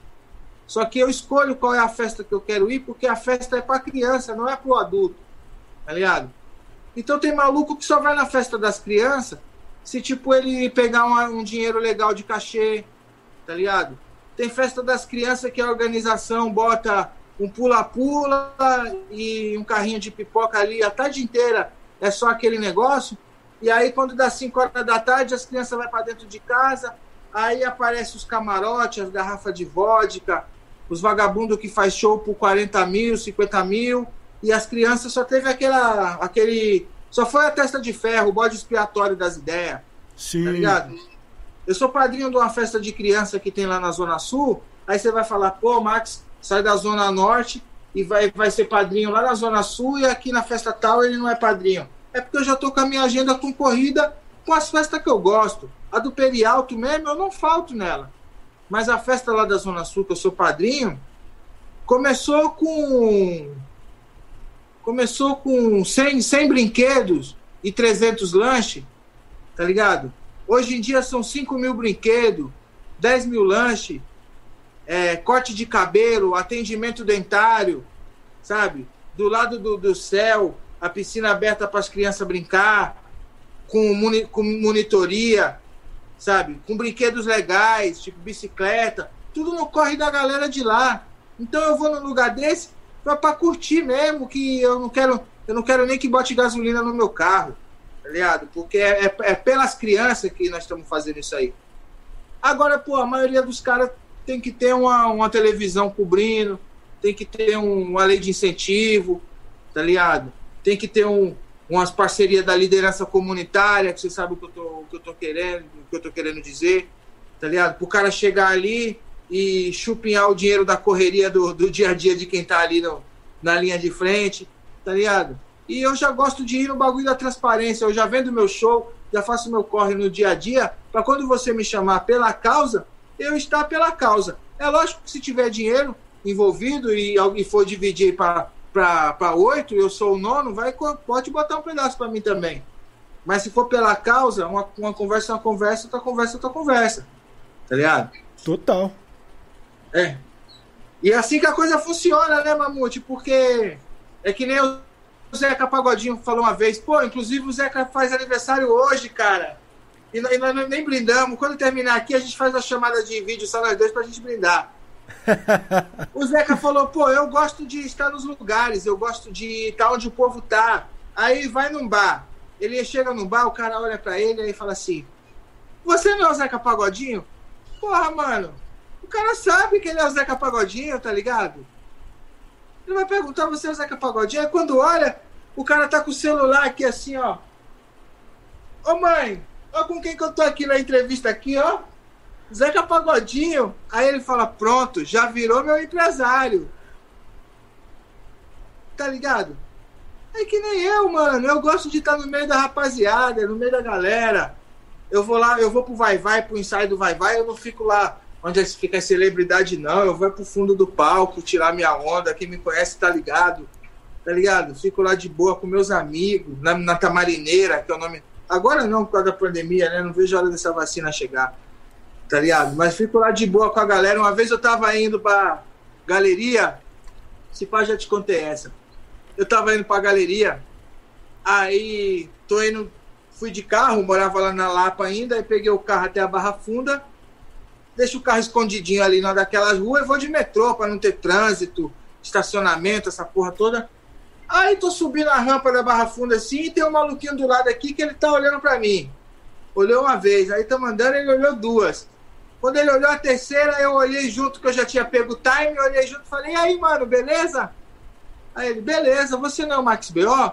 Eu falei, sou o Max B.O. e você? Quem é você? Ele, eu sou o Rodrigo tal. Eu falei, e aí, Rodrigo, beleza? Ele, beleza. Tá indo pro, pro centro? Eu falei, tô, tô indo pra galeria, não gosto de ir de carro deixo meu carro aqui, vou de, vou de metrô, tal. E você? Ele, ah, tô procurando emprego.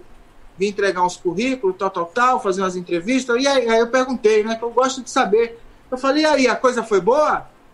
Aí ele falou, ah, foi, dei uma entrevista ali, tô contente, tal, tal, tal. Eu falei, pô, meu irmão, boa sorte para você. Eu vou ali que eu preciso comprar o meu bilhete, que eu estou sem o bilhete. Aí ele, não, Marcos, pô, pelo amor de Deus, você tá sem o bilhete? Eu pago a sua passagem. Aí eu falei, porra, mano, o cara tá procurando emprego, tá ligado? Tipo, o cara vai pagar minha passagem, de repente é uma passagem que ele vai até precisar para amanhã. Falei, não, mano, não precisa pagar minha passagem, não, cara. Eu vou ali rapidinho na fila ali, compro bilhete, uma fila do caralho. Aí ele, não, mano, eu pago sua passagem. Eu falei, irmão, então nós vamos fazer o seguinte: eu vou aceitar que você paga minha passagem, mas eu vou te dar o dinheiro da passagem de volta aqui. Ele, não, não, não, Max, eu faço questão de não, não querer. É uma gentileza minha. Eu falei, irmão, não vai fazer falta amanhã? Ele, não, não vai. Eu falei, então vamos embora. Aí vamos embora. Aí a gente foi conversando, eu ia descer na República. Quando chegou na Santa Cecília, ele aplicou o golpe. Ele falou assim: é, agora eu vou chegar lá em Itaquera, vou falar pro meu irmão que eu encontrei o Max B.O., vim trocando ideia com ele. Eu, aí eu falei: ainda pagou a passagem dele, né? Ele falou: ainda paguei a passagem dele e meu irmão vai falar que é mentira. Aí eu falei: irmão, faz o seguinte então, cara, anota meu telefone aí quando você chegar lá com o teu irmão, você me chama no WhatsApp, eu mando um, um freestyle pro teu irmão, faço a chamada pro teu irmão, e teu irmão vai acreditar, tá ligado? Aí o cara notou, até uns tempos atrás, a gente era amigo, acho que ele mudou de telefone, mas eu tinha salvo aqui Rodrigo Metrô ZL, porque ele tava indo pra ZL. e até uns tempos atrás a gente trocava umas ideias, ele foi em show meu depois e tudo, tá ligado? Porque, mano, por que, que eu Tá ligado? Que, como é que eu vou me desdobrar no dia a dia? Pra mim o negócio, pra mim, o negócio é esse. Porque se o se meu pneu furar nas ruas que eu ando por aí, e como graças a Deus já furou, eu, eu tenho os melhores lugares para cair. Eu, o meu pneu fura, é, eu paro quando eu vejo eu tô jantando, bebendo uma cerveja. O pneu já tá cheio, já tá consertado lá. Graças, graças a Deus, meu pai Ogum, os meus caminhos são abertos, eu não tenho um perigo de estar num lugar ter que apagar, apagar a luz para me esconder, é, vou entrar, entrar vazado, sair fugido, tá ligado? Comigo, não, graças a Deus, não tem essa. Uma vez eu tava lá no Perialto, no churrasco, lá na, na casa de uma liderança comunitária lá, e aí o cara pegou e falou assim, o cara, um cara me reconheceu lá, né? Aí o cara pegou e falou assim, ô fulano, aquele ali não é aquele repórter que rima lá na, na Rede TV? Aí o cara falou assim, quem, mano? É aquele ali de boné ali, cara. O cara tá na tua laje aqui, você não conhece o cara. Ah, aquele ali, o Marcelo? Não, Marcelo é filho do Zé Baixinho aqui do bar aqui da Coab ali de cima. Moleque rimador que cola aqui na cola aqui na, na, em casa, gosta de nós, nós gosta dele também, tá ligado? A gente da gente. Aí o cara da, da casa, aí que eu me liguei que o cara da casa, que era meu amigo Jamiliano, sabia da minha correria tal, e torce por mim, graças a Deus. Mas ele não sabia que eu tava fazendo MC Repórter lá na Rede TV, tá ligado? Então o convidado, o outro convidado dele se impressionou, falou, pô, aquele cara ali, cara, ele é o repórter que rima lá na Rede TV, cara, você não tá ligado, o cara tá aqui na tua laje, só celebridade na tua laje, mano? Aí o cara, não, mano, eu, o Marcos é o, é o Marcelo, filho do Zé Baixinho ali do bar tal, pô. É uns bagulho cabuloso, né, mano? Uma vez o, o, cara parou do meu lado no ponto de ônibus ali na frente do Mackenzie. Aí ele parou numa atitude meio suspeita, mas eu falei, ah, mano, tô fazendo nada, né, mano? Virei pra ele e falei, boa noite, né? Que eu tava esperando um parceiro meu que trampava lá sair do trampo pra gente ir pro bar. Aí ele começou a conversar comigo e falando, falando, falando. E aí teve uma hora que ele virou assim pra mim e falou: Qual é, gordão? Você não é o maluco que tava cantando um rap lá no evento dos carroceiros, lá no Angabaú esses dias? Que tinha tido o evento do Mundano lá, né? O Pimp My Carroça. Uhum. Aí eu falei, sou eu mesmo, mano. Ele, mano, eu durmo lá embaixo, lá, do viaduto. Eu vi você rimando lá, mano. Você, você canta, canta muito, canta muito. Eu ia te assaltar, mas você foi mó sangue bom e, tipo, canta um rap e eu vou embora. Pode acreditar. O Mamão, o Mamão tava na Rio Branco, e chegou um maluco, situação de rua tal. E chegou pra mim e falou, mandou pra mim falou: Você não é aquele mano que, que rima lá no programa do Super do João? Eu olhei pro mano assim, eu falei, pô, assim, como é que ele sabe, né, mano? Já cheguei, já. olha a lição. Eu pensei, como é que ele sabe? Mas eu falei, sou eu mesmo, mano. Pá. Ele, pô, mano, Manda um salve pra mim, velho. eu assisto você todo sábado na, tele, na, televi, na televisão da loja, na televisão da Casas Bahia, tá ligado? Manda um salve pra mim, um salve pro alemão da Cracolândia. E eu lembro que eu mandei um salve pra ele umas duas vezes, tá ligado? É muito louco isso, né, mano? Tipo, as ruas estão olhando. É, mano, a gente tava indo pra Rio uma vez ali, saindo do Angabaú, quando era naquele SUS em trance, embaixo daquele viaduto da 9 de julho. Foi, tipo, no começo de 2008. E aí tava eu e um outro MC, assim. E aí a gente passou, o maluco falou, salve. Aí eu virei pro mano e falei, salve. Aí ele estendeu a mão, eu apertei a mão dele e o outro MC continuou andando. Aí ele olhou assim pra mim e falou, aí, ó. Depois esses arrombados falam que a rua é nós. Aí. Vai vendo. Mas então, rapaz, a gente tava na acho- Patios. A gente div- divagou. A gente Não, tava na Patios. só- Porque aí a gente começou a falar de transitar, né? Já Sim. estamos transitando. O Mike, é, teve vários caras aí, tipo, da nova geração. Nova geração, da, da, da- minha geração, né? Nova geração. Eu já sou velha escola, né? Como dizem por aí. Vários caras da minha geração ali, um pouco antes ainda, que, que passaram pela Patios. Que Cara- era molecada, mano, tipo Lenda. O Lenda, o próprio Emicida chegou a fazer umas paradas com a gente. Tem acho que um áudio da Galeria Olido que ele cantava comigo lá, Fábrica Se Joga, Fábrica de Rap. A gente fazia uns freestyle junto. Acho que nesse áudio ele fala que ele é Patios Família. É, Mas o Lenda. no... Quando começou, 2000, 2007, quando a Patios assumiu a Olido lá às quintas-feiras, ele era o MC residente, né? O, M, o Emicida. 2007, né? É. É porque 2007, qual foi o lance? É, eu entrei para a Secretaria Municipal de Cultura em 2003, 2002, 2003, 2002.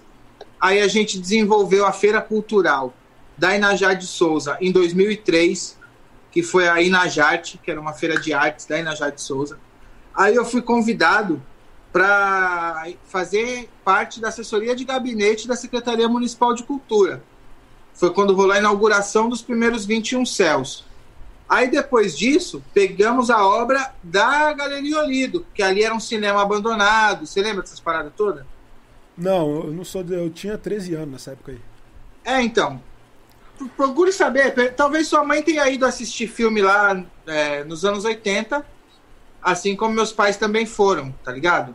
Esse, fi esse cinema, ele era um cinema que acho que ele funcionou talvez até o meio dos anos 80, assim. Mas aí, vamos lá. Aí ele ficou desativado. Aquelas cadeiras da plateia, elas são originais, aquelas da Sala Olido, tá ligado? Teve um mega processo arquitetônico lá, de restauração e tudo mais. E aí sobrou. Onde é o telecentro? Ia ser um estúdio de gravação gratuito, que a gente viu que o projeto não ia dar certo, virou um telecentro, por causa que era o começo também da história da cultura digital, né? E, e aí rolou a vitrine da dança, que, era, que é aquele espaço da esquina, que eu peguei para produzir. Então rolava o pagode de um dia, o reggae no outro, o rap no outro. E quando foi em 2006, eu fui mandado embora da Olido. Tipo, eu saí da Olido, tá ligado? Eu lembro que a Sula, que era a coordenadora lá, a Sula Andreato, inclusive. A sua era uma senhorinha, né? Isso é. Você tá ligado que o irmão. Ela tem dois irmãos, né? O Elias Andreato e o Elifas Andreato. Você tá ligado que o Elifas Andreato é um dos principais pintores de capas de disco do Brasil? Não sabia. É, ele pintou várias capas do Paulinho da Viola, do Martinho da Vila. Depois é legal para falar aqui pra galera conhecer essas histórias, né? Sim. E aí ela falou pra mim, pô, Max, é, precisa terminar, tá ligado? A gente você precisa sair daqui porque você precisa voar. Eu lembro muito que ela falou isso pra mim. E tava pra mim realmente uma parada meio desgastante assim. Porque no final das contas eu trabalhava na Galeria Olido. Então, esses caras que estavam começando agora, agora na época, tá ligado? Eu tava montando o praticável na Olido pros caras é, protagonizar a parada, tá ligado? Não que eu tivesse nenhum problema com isso. Eu sempre trabalhei com produção e para mim isso também nunca foi problema. Mas a grande questão é que eu não tinha que estar trabalhando, montando praticável, tá ligado? Pra central acústica fazer show, sei lá, com o Kamal, com o Projota, com o Rashid, com o Emicida, com o Lenda, tá ligado? Com você. Eu tinha que estar ali, tipo, protagonizando junto com vocês. E aí, quando eu saí da Galeria Olido, eu dei uma guinada tipo 360 na minha vida e fui morar em Floripa. Porque nessa época eu estava tocando muito em São Paulo, era a época do MC Residente, naquele monte de casa que a gente já falou, e eu estava indo muito tocar em Floripa. Só que quando eu cheguei lá, eu descobri que a galera que chamava o MC de São Paulo para botar no flyer São Paulo. Embora eu já estivesse local, não precisa de transporte, não precisa de alimentação e nem de hospedagem, né? Tipo, eu já tô aqui, tipo, eu janto e vou. Eu moro aqui. Aí eu comecei a ser chamado menos. Tá ligado? Putz. E aí nessa rolou uma parada importante em 2009, que eu fiquei lá de 2006 a 2009. E aí rolou também uma frustração, porque as coisas continuaram acontecendo em São Paulo, mas eu tava isolado lá, tá ligado? Tipo, não estavam surgindo possibilidades para que eu voltasse, nem da minha parte, nem da parte de, do que estava acontecendo aqui, tá ligado? Que foi uma grande parada louca, foi o seu Jorge ter aparecido em 2009. Que aí ele vinha fazendo o show do disco América Brasil, a turnê, que era uma turnê saindo do, do Rio Grande do Sul até o norte do Brasil, uma carreta de equipamento, dois ônibus, tá ligado? E aí eu liguei para o pro escritório dele que e falei, ó, tô morando em Floripa, eu sei que ele tá vindo para cá e eu queria conversar, eu queria é, que ele soubesse que eu tô morando aqui e que eu quero ir no show, tá ligado? E aí, a princípio, o escritório ainda foi meio difícil de chegar nele e tal. Depois eu liguei de novo, falei, galera, é, é só, só pra vocês entenderem, eu não sou um cara chato que tá querendo o telefone dele. Ele sabe quem eu sou. Eu queria que vocês falassem para ele que eu tô na cidade procurando ele. E aí, dessa segunda vez que eu falei isso, surgiu o efeito. Tanto que quando deu uns 15 minutos, a produtora do escritório me ligou de novo, falou: pô, Max, ele tá na estrada, mas já falou que quando chegar no hotel ele te liga, não sei o quê, e assim foi. Ele me ligou, me convidou pro show e falou: pô, mas você quer vir pro show ou você quer vir fazer um freestyle? Aí eu falei: ah, eu quero ir pro show, mas se der pra fazer um freestyle, eu quero fazer um freestyle. Aí ele, beleza então. Aí fiz um freestyle. Aí quando terminou o show, ele falou pra mim, ele falou, pô, o que, que você vai fazer semana que vem? Eu falei, ah, vou fazer nada, vou acordar, vou pra praia, fumar um, tomar um banho de mar. Aí, ó, semana que vem eu vou fazer São Paulo, via Funchal, sexta e sábado. Você quer ir? Eu boto uma passagem para você. Aí eu falei, quero, quero sim.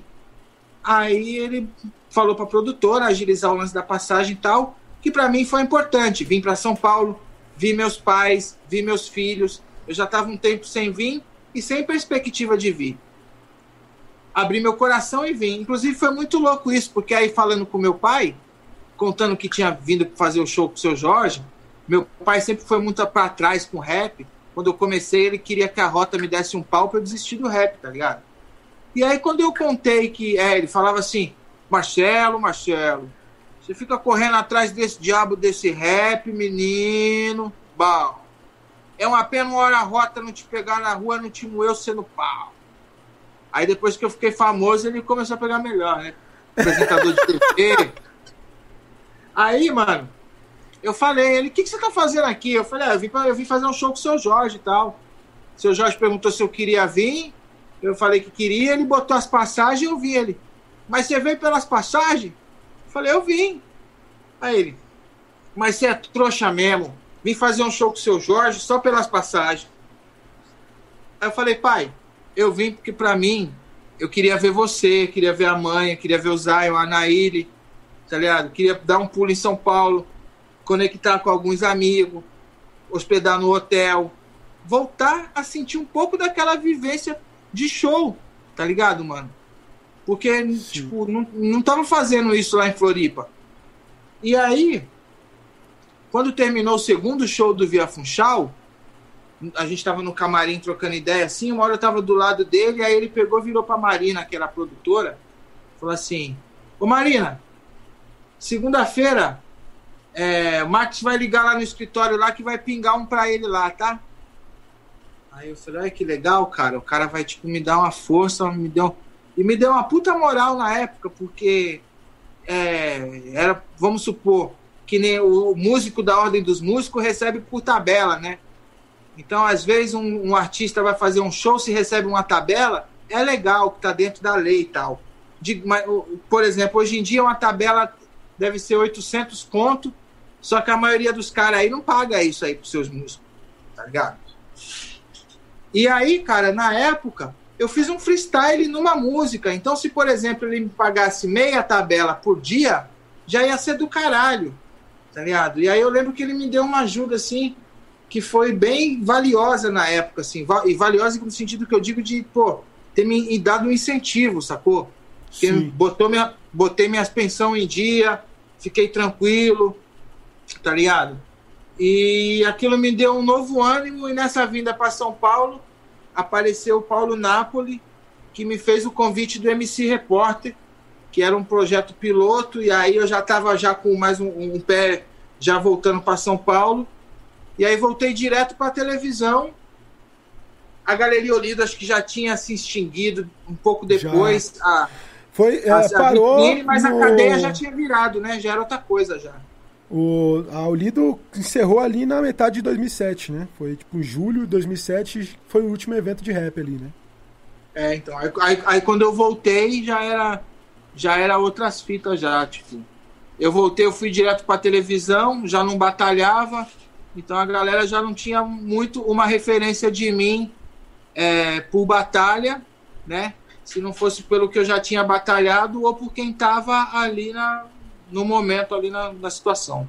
Sim, é, porque 2009 era o hype da Rinha dos MCs, né, mano? Tipo, É, exatamente. foi o ano que a Rinha foi pro centro, ali no Executivo, na 7 de abril. Só na real, né? É, mano, zoado, mano. Teve um dia que tá, veio tocar um mano lá da França, lá, o Pirroman. Sim. Aí o, o esgoto da casa transbordou no meio da pista. Caramba. Lotado, todo mundo espremido e o chão começou a brotar água de bosta e aquele Água cheiro. de bosta, mano. E aquele cheiro, mano, que puta, que cabuloso. Aqueles tempos eram, eram legais as festas, mas tinha uns venenos que a gente não queria passar de novo, não. Ai. Mano, você falou do disco, que você queria lançar o disco, fez a ABR nessa ideia de fazer o projeto pro disco, aí depois sei o que lá, e aí você não fez, não participou do CD do Sabota porque você não tinha um disco. E quando eu cheguei, mano, lá no final de 2006, começo de 2007, a gente fazia um bolão sobre quem ia lançar o disco primeiro. Max BO ou Marechal. Eu imagino, rolou vários bolões desse aí. Você já lançou três, o cara ainda não lançou, mas conta pra gente como é que foi esse, esse processo do ensaio. Porque, mano, eu sinto que quando vem um disco assim que ele demora muito pra sair, ele tem um peso emocional muito grande pro artista, né, mano? Como foi o Rua de Baixo Envelhecido 13 anos, que saiu ainda depois do seu, tá ligado? É, ele tem um peso muito, muito grande assim pro artista. Como é que é essa parada aí? Como é que foi isso? Mano, tinha, tinha essa necessidade, né, cara? Precisava do disco, tipo. Eu, eu não. Eu sentia a necessidade, mas não tinha esse frisson, né? Que nem, por exemplo, grandes artistas do passado, tipo, lançaram o primeiro disco com mais de 50 anos, com mais de 60 anos, trabalharam a vida inteira na formalidade, depois. Ah, o que- Adoniran, o, o- o próprio Cartola, né, mano? Exato, mano. Então, tipo, eu sempre me apeguei nessa parada, tipo, do meu tempo é hoje, tá ligado? Uhum. Então. Mas eu sentia já a necessidade do disco. Aí, cara, nessa época eu me reconectei com o Adriano Ministro de novo, né? Que era o meu, já o meu grande amigo já em várias situações, na Galeria Olido, principalmente lá. Ele seguiu produzindo a parada, né? É, E aí a gente começou a viajar no disco. Eu lembro que a gente foi para Curitiba algumas vezes para encontrar o Cabeze, o Nave, para fazer as músicas de lá. Aí, quando eu morava em Florianópolis, eu já estava trabalhando no ensaio, de certa forma, que eu lembro que eu fui para Rio de Janeiro fazer nos Braços do Redentor, tá ligado? Que foi uma música eu e o Auri, que na verdade essa música aí seria eu, Auri, Marechal e D2, tá ligado? Só que aí o Marechal de cara já deu papo, ele falou, ó, eu tô concentrado aqui em umas paradas. Eu vou lançar meu vou... disco. É, ele já tava mais ou menos nessa daí. E aí ele, pô, não vou, vou entrar com você numa outra tal, beleza. E o D2, o D2 não, o D2 continuou botando pilha, no dia do estúdio ele não apareceu. É. Mas não deixei de ser amigo dele, não. Tipo, Inclusive porque a galera do estúdio, o Auri, o Ike Castilho, o Babão, a galera lá já tava falando, pô, Max, fica de boa porque o cara já deu Pelé até no, no Caetano Veloso, né, cara? Então, quer dizer, fica, fica contente, se sinta honrado que você tá no mesmo patamar do Caetano Veloso, né? Os dois já foram, já foram rateados pelo D2, já esperando lá no estúdio. Mas tudo bem também, porque a música ficou linda, né? Gostaria que ele tivesse participado, mas fica para a próxima também, não, não fez falta. Tá ligado. E aí, quando vocês lançaram, vocês fizeram, tipo, o, o trabalho desse disco aí por quanto tempo que vocês tramparam? Porque depois, mano, você lançou o ensaio, foi no, no fim de 2009, começo de 2010?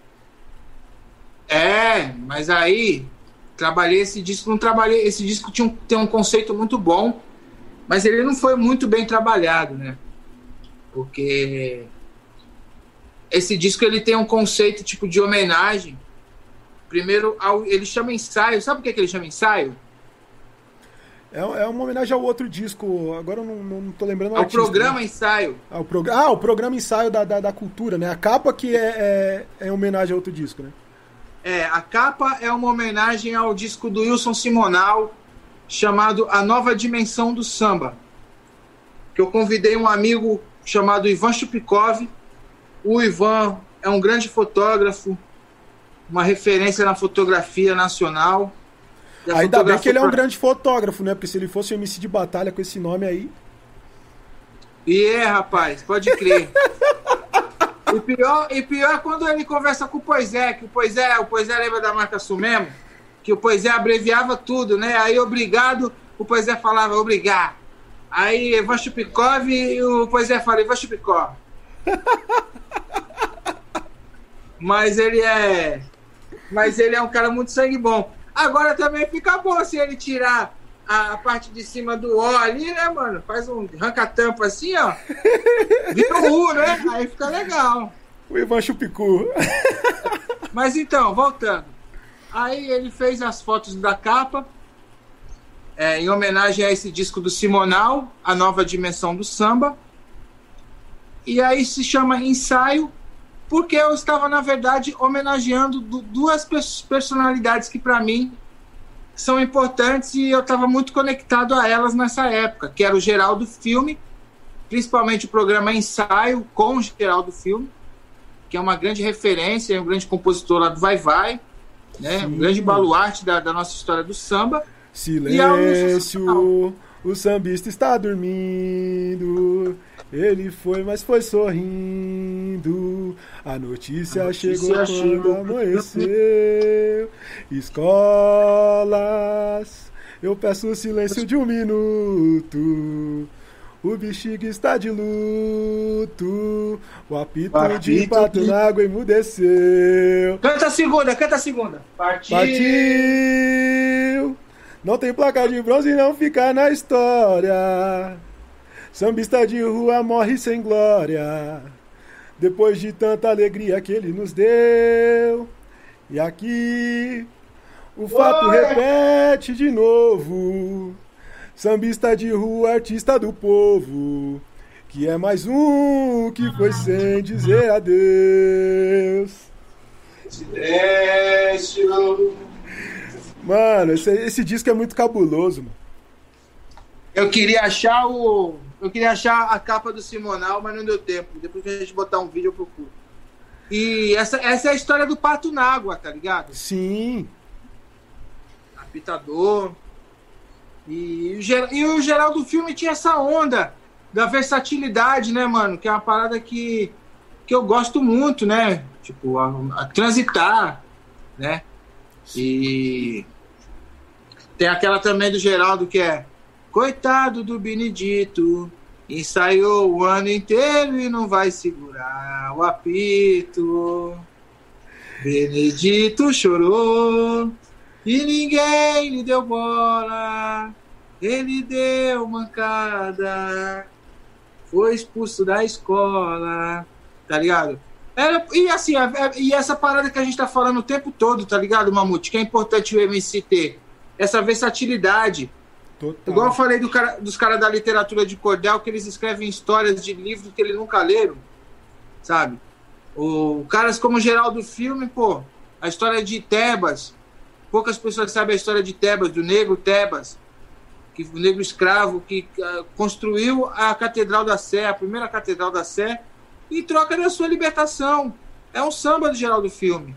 É a história de, de São Paulo, a história do Brasil, tá ligado? É, e tem uns bagulho que são atemporal, tipo aquela do Vai Cuidar de Sua Vida. Criolo cantando samba, era coisa feia.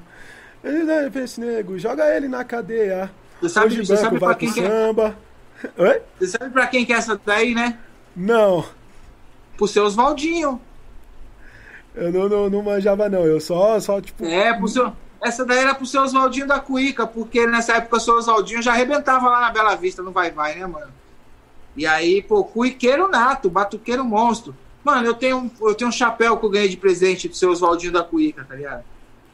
E aí ele conta que uma vez chamaram ele pra tocar cuíca, e aí ele foi no estúdio de gravação do- dos manos do samba lá. Aí ele foi, né, mano? Aí chegou e ficou sentado lá esperando, tal, tal, tal. Aí, os, aí saiu, acho que era seu Carlão do Perucho, geral do filme. Aí saíram, tal, tal, tal, trocar uma ideia. Voltaram pra dentro do negócio. Continuaram lá gravando. Daqui a pouco ele sai pra fumar um cigarro, tal, tal, tal. E o mano tá sentado lá, tal, tal. Terceira saída dos caras, os caras saem puto. Porra, velho, será que esse cara não vai vir? Filha da puta, cadê esse cara, meu? Aí o seu Oswaldo tá ali, ele falou: Vocês estão falando do cuiqueiro? Ele, é, o cuiqueiro sou eu. Os, os caras não, não- Tipo, ah, branco? Tá ligado? Então, então essa aí, acho que essa daí é pro seu Oswaldo. É, crioulo cantando samba, era coisa feia. Esse nego é vagabundo. Vagabundo. Joga ele na Joga cadeia. ele na cadeia. E o branco cantando samba, quero ver como é que fica. Todo mundo bate palma quando ele toca cuica. É, ele, aí ele fala do. do- da, da macumba, fala de. Vai falando de É. tudo, né, mano? E, e, tipo, é, é muito, muito. Ainda é muito. Muito atual, mano, porque a gente vê é, o, o, o funk, o moleque da quebrada o- o- cantando funk é, é feio, tá ligado? O, o neguinho do cacheta é feio. Mas, tipo, a Anitta é da hora, tá ligado?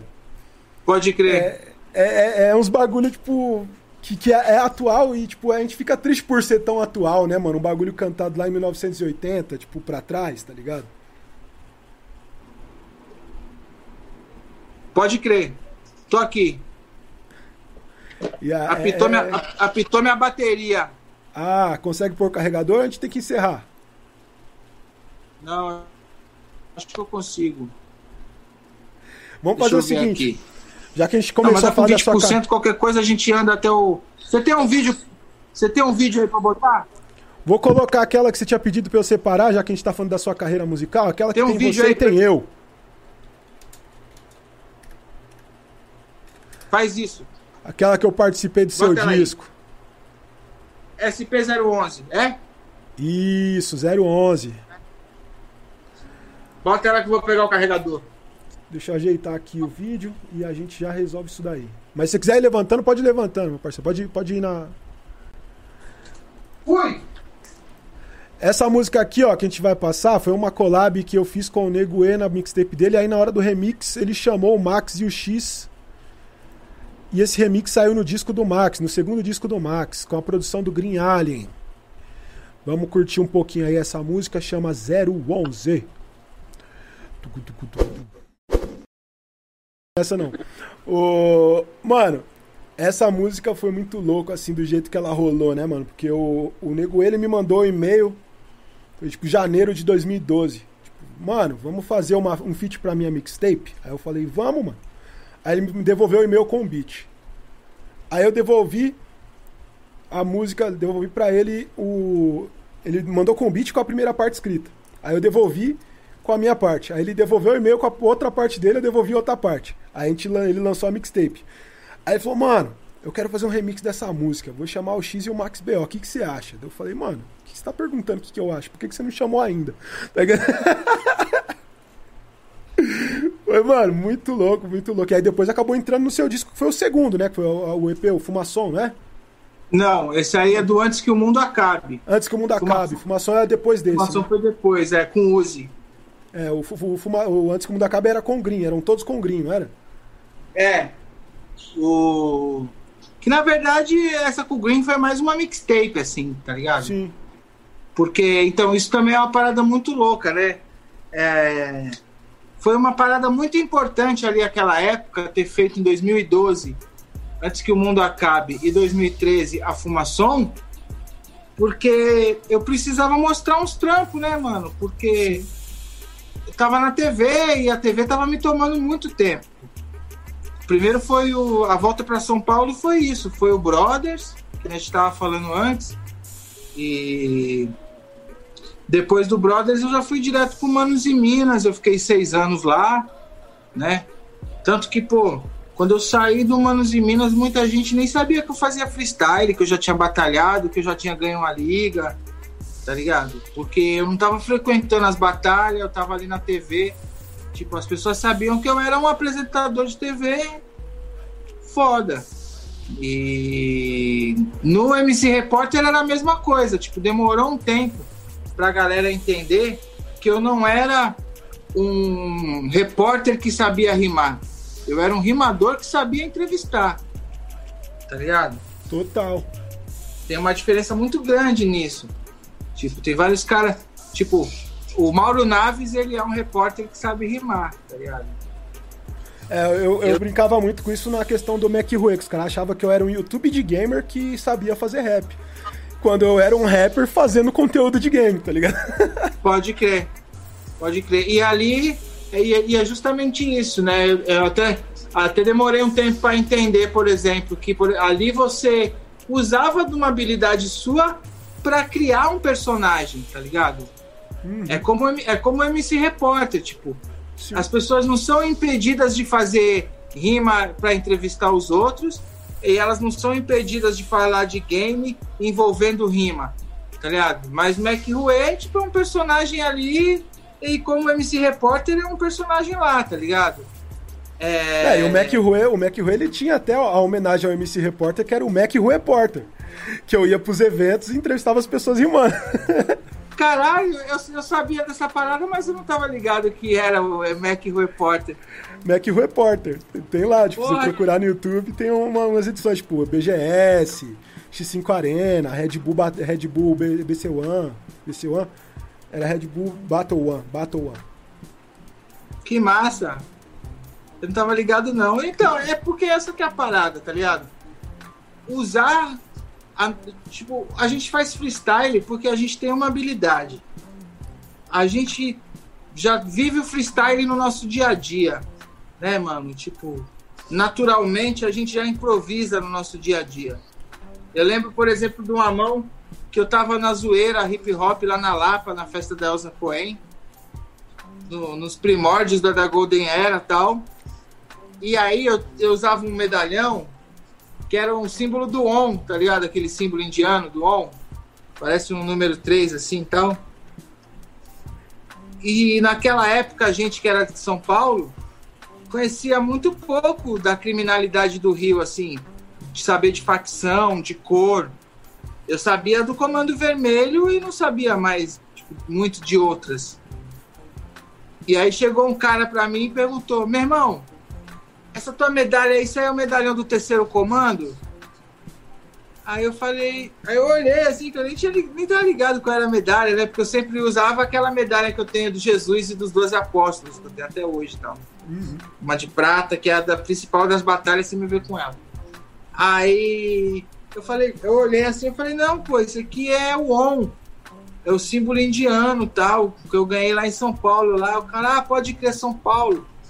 Tu é de São Paulo? Eu falei, sou ele. Não, então já era, já era tal. Saiu andando e eu fiquei com aquilo na cabeça. Tal. Quando o Marechal chegou perto de mim, eu falei, Marechal, me fala uma parada. O que, que é terceiro comando? Aí ele falou, por quê, neguinho? Aí eu falei, é porque o cara passou aqui e perguntou se isso aqui é o medalhão do terceiro comando. Ele, neguinho, bota essa medalha pra dentro da camisa que depois eu te conto. Aí é que eu vim saber, tá ligado? Mas, pô, por um lado ficou um aprendizado ali, que é esse, né, mano? Você encarar a parada com naturalidade, porque eu não me assustei nem nada, eu só não sabia do que se tratava. Sim. Tá? Rock in Rio, o maluco chegou pra mim e falou assim: É. Pô, meu irmão, dá pra tu me informar as horas sem neurose?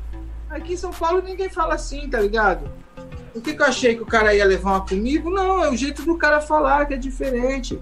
Aí hoje em dia você vê, pô, estamos em 2021, a galera ainda fica de mimimi com sotaque, né? É, mano, o bagulho é, é cabuloso. Essas, é, é, é, querendo ou não, uma xenofobia, né, meu parceiro? Porque É, a maioria das vezes o sotaque que as pessoas criticam não é o, o do Sudeste ou do Sul, é o sotaque do Nordeste e do Norte, né, mano? E São, São Paulo mesmo tem mil e um sotaques, né, mano? Sim. Mano, você anda 40 minutos aí, tipo, pra fora da cidade, você já tem o pessoal com sotaque mais arrastado. Tipo, é, é isso, tá ligado? É. Do, pe, do Perialto na Moca. É. O, o Du falou, o Du tá perguntando, ó, já falando som, som seu e produção, quando que você vai disponibilizar uns instrumental pra ele tocar em batalha? Pô, é só ele falar qual que ele quer que eu dou, eu dou um jeito. Isso aí foi o aviso do- da bateria? Do 10%, é. Ixi. Então a gente vai ter que encerrar e mo- montar uma parte 2 depois, que nós parou aqui aonde? Nós parou no seu segundo disco. É, nós paramos no. Antes, Antes que o mundo, acabe. acabe. É. Antes que a bateria acabe, né? Você topa fazer mais três horas de conversa depois, então? Porque eu sei que não, não vai, não vai menos que Eu isso. topo, mano. Quando é que. Quando? Ó, semana que vem a gente já tem marcado aí o Choco pra fazer o papo de MC, que a gente vai falar sobre o livro dele, né? Que ele fez um livro falando sobre a Batalha da Matrix. Mas, mano, a gente pode marcar pra outra semana, tipo, não. Outra semana, dia 18, dia 18, então a gravação a gente faz no dia 17. Quarta-feira. Beleza. Beleza, dia 17. Que a A gente gente, faz- não falou de. A gente não falou de samba. É, a gente ué. não falou de, do Vai Vai. A gente não falou do cara que me confundiu com o DJ1, porque o Taíde já tava na festa, o cara achou Nem que o cara que DJ1 confundiu você eu. com o Black Alien. Mano, oi? Nem o cara que te confundiu com o Black Alien. É, mas teve um que me confundiu com o Black Alien, que era um indígena, lá na rave de Manaus. Aí esse aí até. Dependendo do estado, dependendo do estado que eu tava também, saindo da rave, né? Aí o cara confundiu com, com o Black Alien porque eu já tava tão Alien, né? Eu já tava in- intergaláctico. Porque o Speed falou assim: Não, fala pra ele, B.O. Fala pra ele que tu não é Black Alien, não, tu é Black Label. Mas isso aí a gente conta na, na Vamos contar já. na próxima. Na quarta-feira, dia 17 do 2. Mano, queria te agradecer e queria perguntar se tem alguma consideração final aí que dure menos que os 10 segundos, os 10% da sua bateria. Pra gente não, não cortar você no meio. Não, eu tô, eu tô feliz demais, tá da, da hora.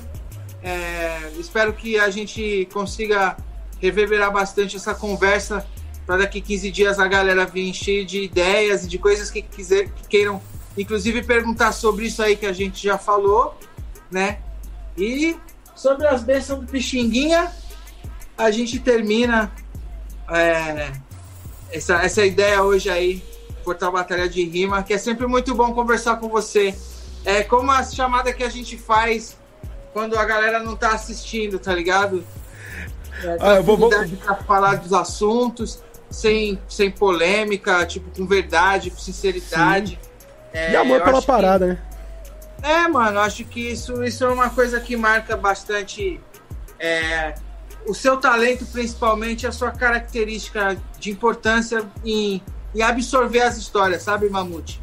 Isso também é de se- ser levado em consideração e não posso deixar de falar isso também. Acho que é por isso que a gente falou metade do, do lance todo em três horas e daqui 15 dias temos mais, Mais três horas três. pela frente. Se você tiver bateria, nós falamos mais quatro, né? Isso aí é sem problema. É nóis. Mano, a gente vai, eu vou confidenciar pra vocês que geralmente eu e o Max a gente fala, mano, vamos trocar ideia. Não, tem uma horinha aqui, vamos, vamos trocar ideia. Aí na hora que nós vemos, nós já falou cinco horas e perdeu os compromissos que a gente tinha depois. Então, inclusive também já rolou uma fita que é o seguinte. Você se ligou que agora tá rolando um momento de sinceridade, assim, quando a gente vê que só tem uma hora pra falar, a gente já nunca se fala mais, tá ligado? Tipo, ah, eu tenho uma hora daqui a pouco quando eu voltar do mercado. Eu nunca te chamo, velho. Quando eu vejo, já fiz outra parada, porque eu sei também que aquela uma hora vai atrapalhar, né? Mano, MC quando se junta pra falar é isso, o papo de MC é isso, a gente não, não, não, não para, né? A gente gosta, né, mano? É Queria agradecer a geral que colou aí, que interagiu com a gente no chat, quem já tá aqui ainda online com a gente. Ó, tipo, passou por aqui Mourinha, passou por aqui Playmobil, DJ do França, Deia, Franquejara, Lea. E, mano, W, DJ, mano, muita gente que passou por aí também não falou no chat, mas já fica meu agradecimento. Agradecer a todo mundo que estiver assistindo isso gravado também. Se você chegou até aqui no momento de 3 horas e 5 minutos, eu agradeço muito, porque, mano, deve, quer dizer que agradou, né? Se a pessoa ouviu ó, 3 horas, tipo, até o final, assim, é porque agradou. Quando eu, eu vejo um podcast de 3 horas até o final, é porque a ideia tá muito boa mesmo.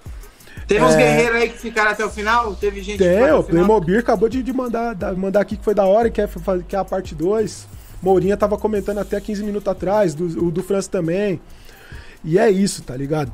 É, Demais. A gente vai ficando por aqui. Aquele salve do Max B.O. e do Mamute. Se você gostou, Papo de MC é nóis. Se você gostou, comenta, compartilhe, curte, acesse batalhaderima.com.br, pois o corre continua. Vida longa às batalhas de rua. É nóis.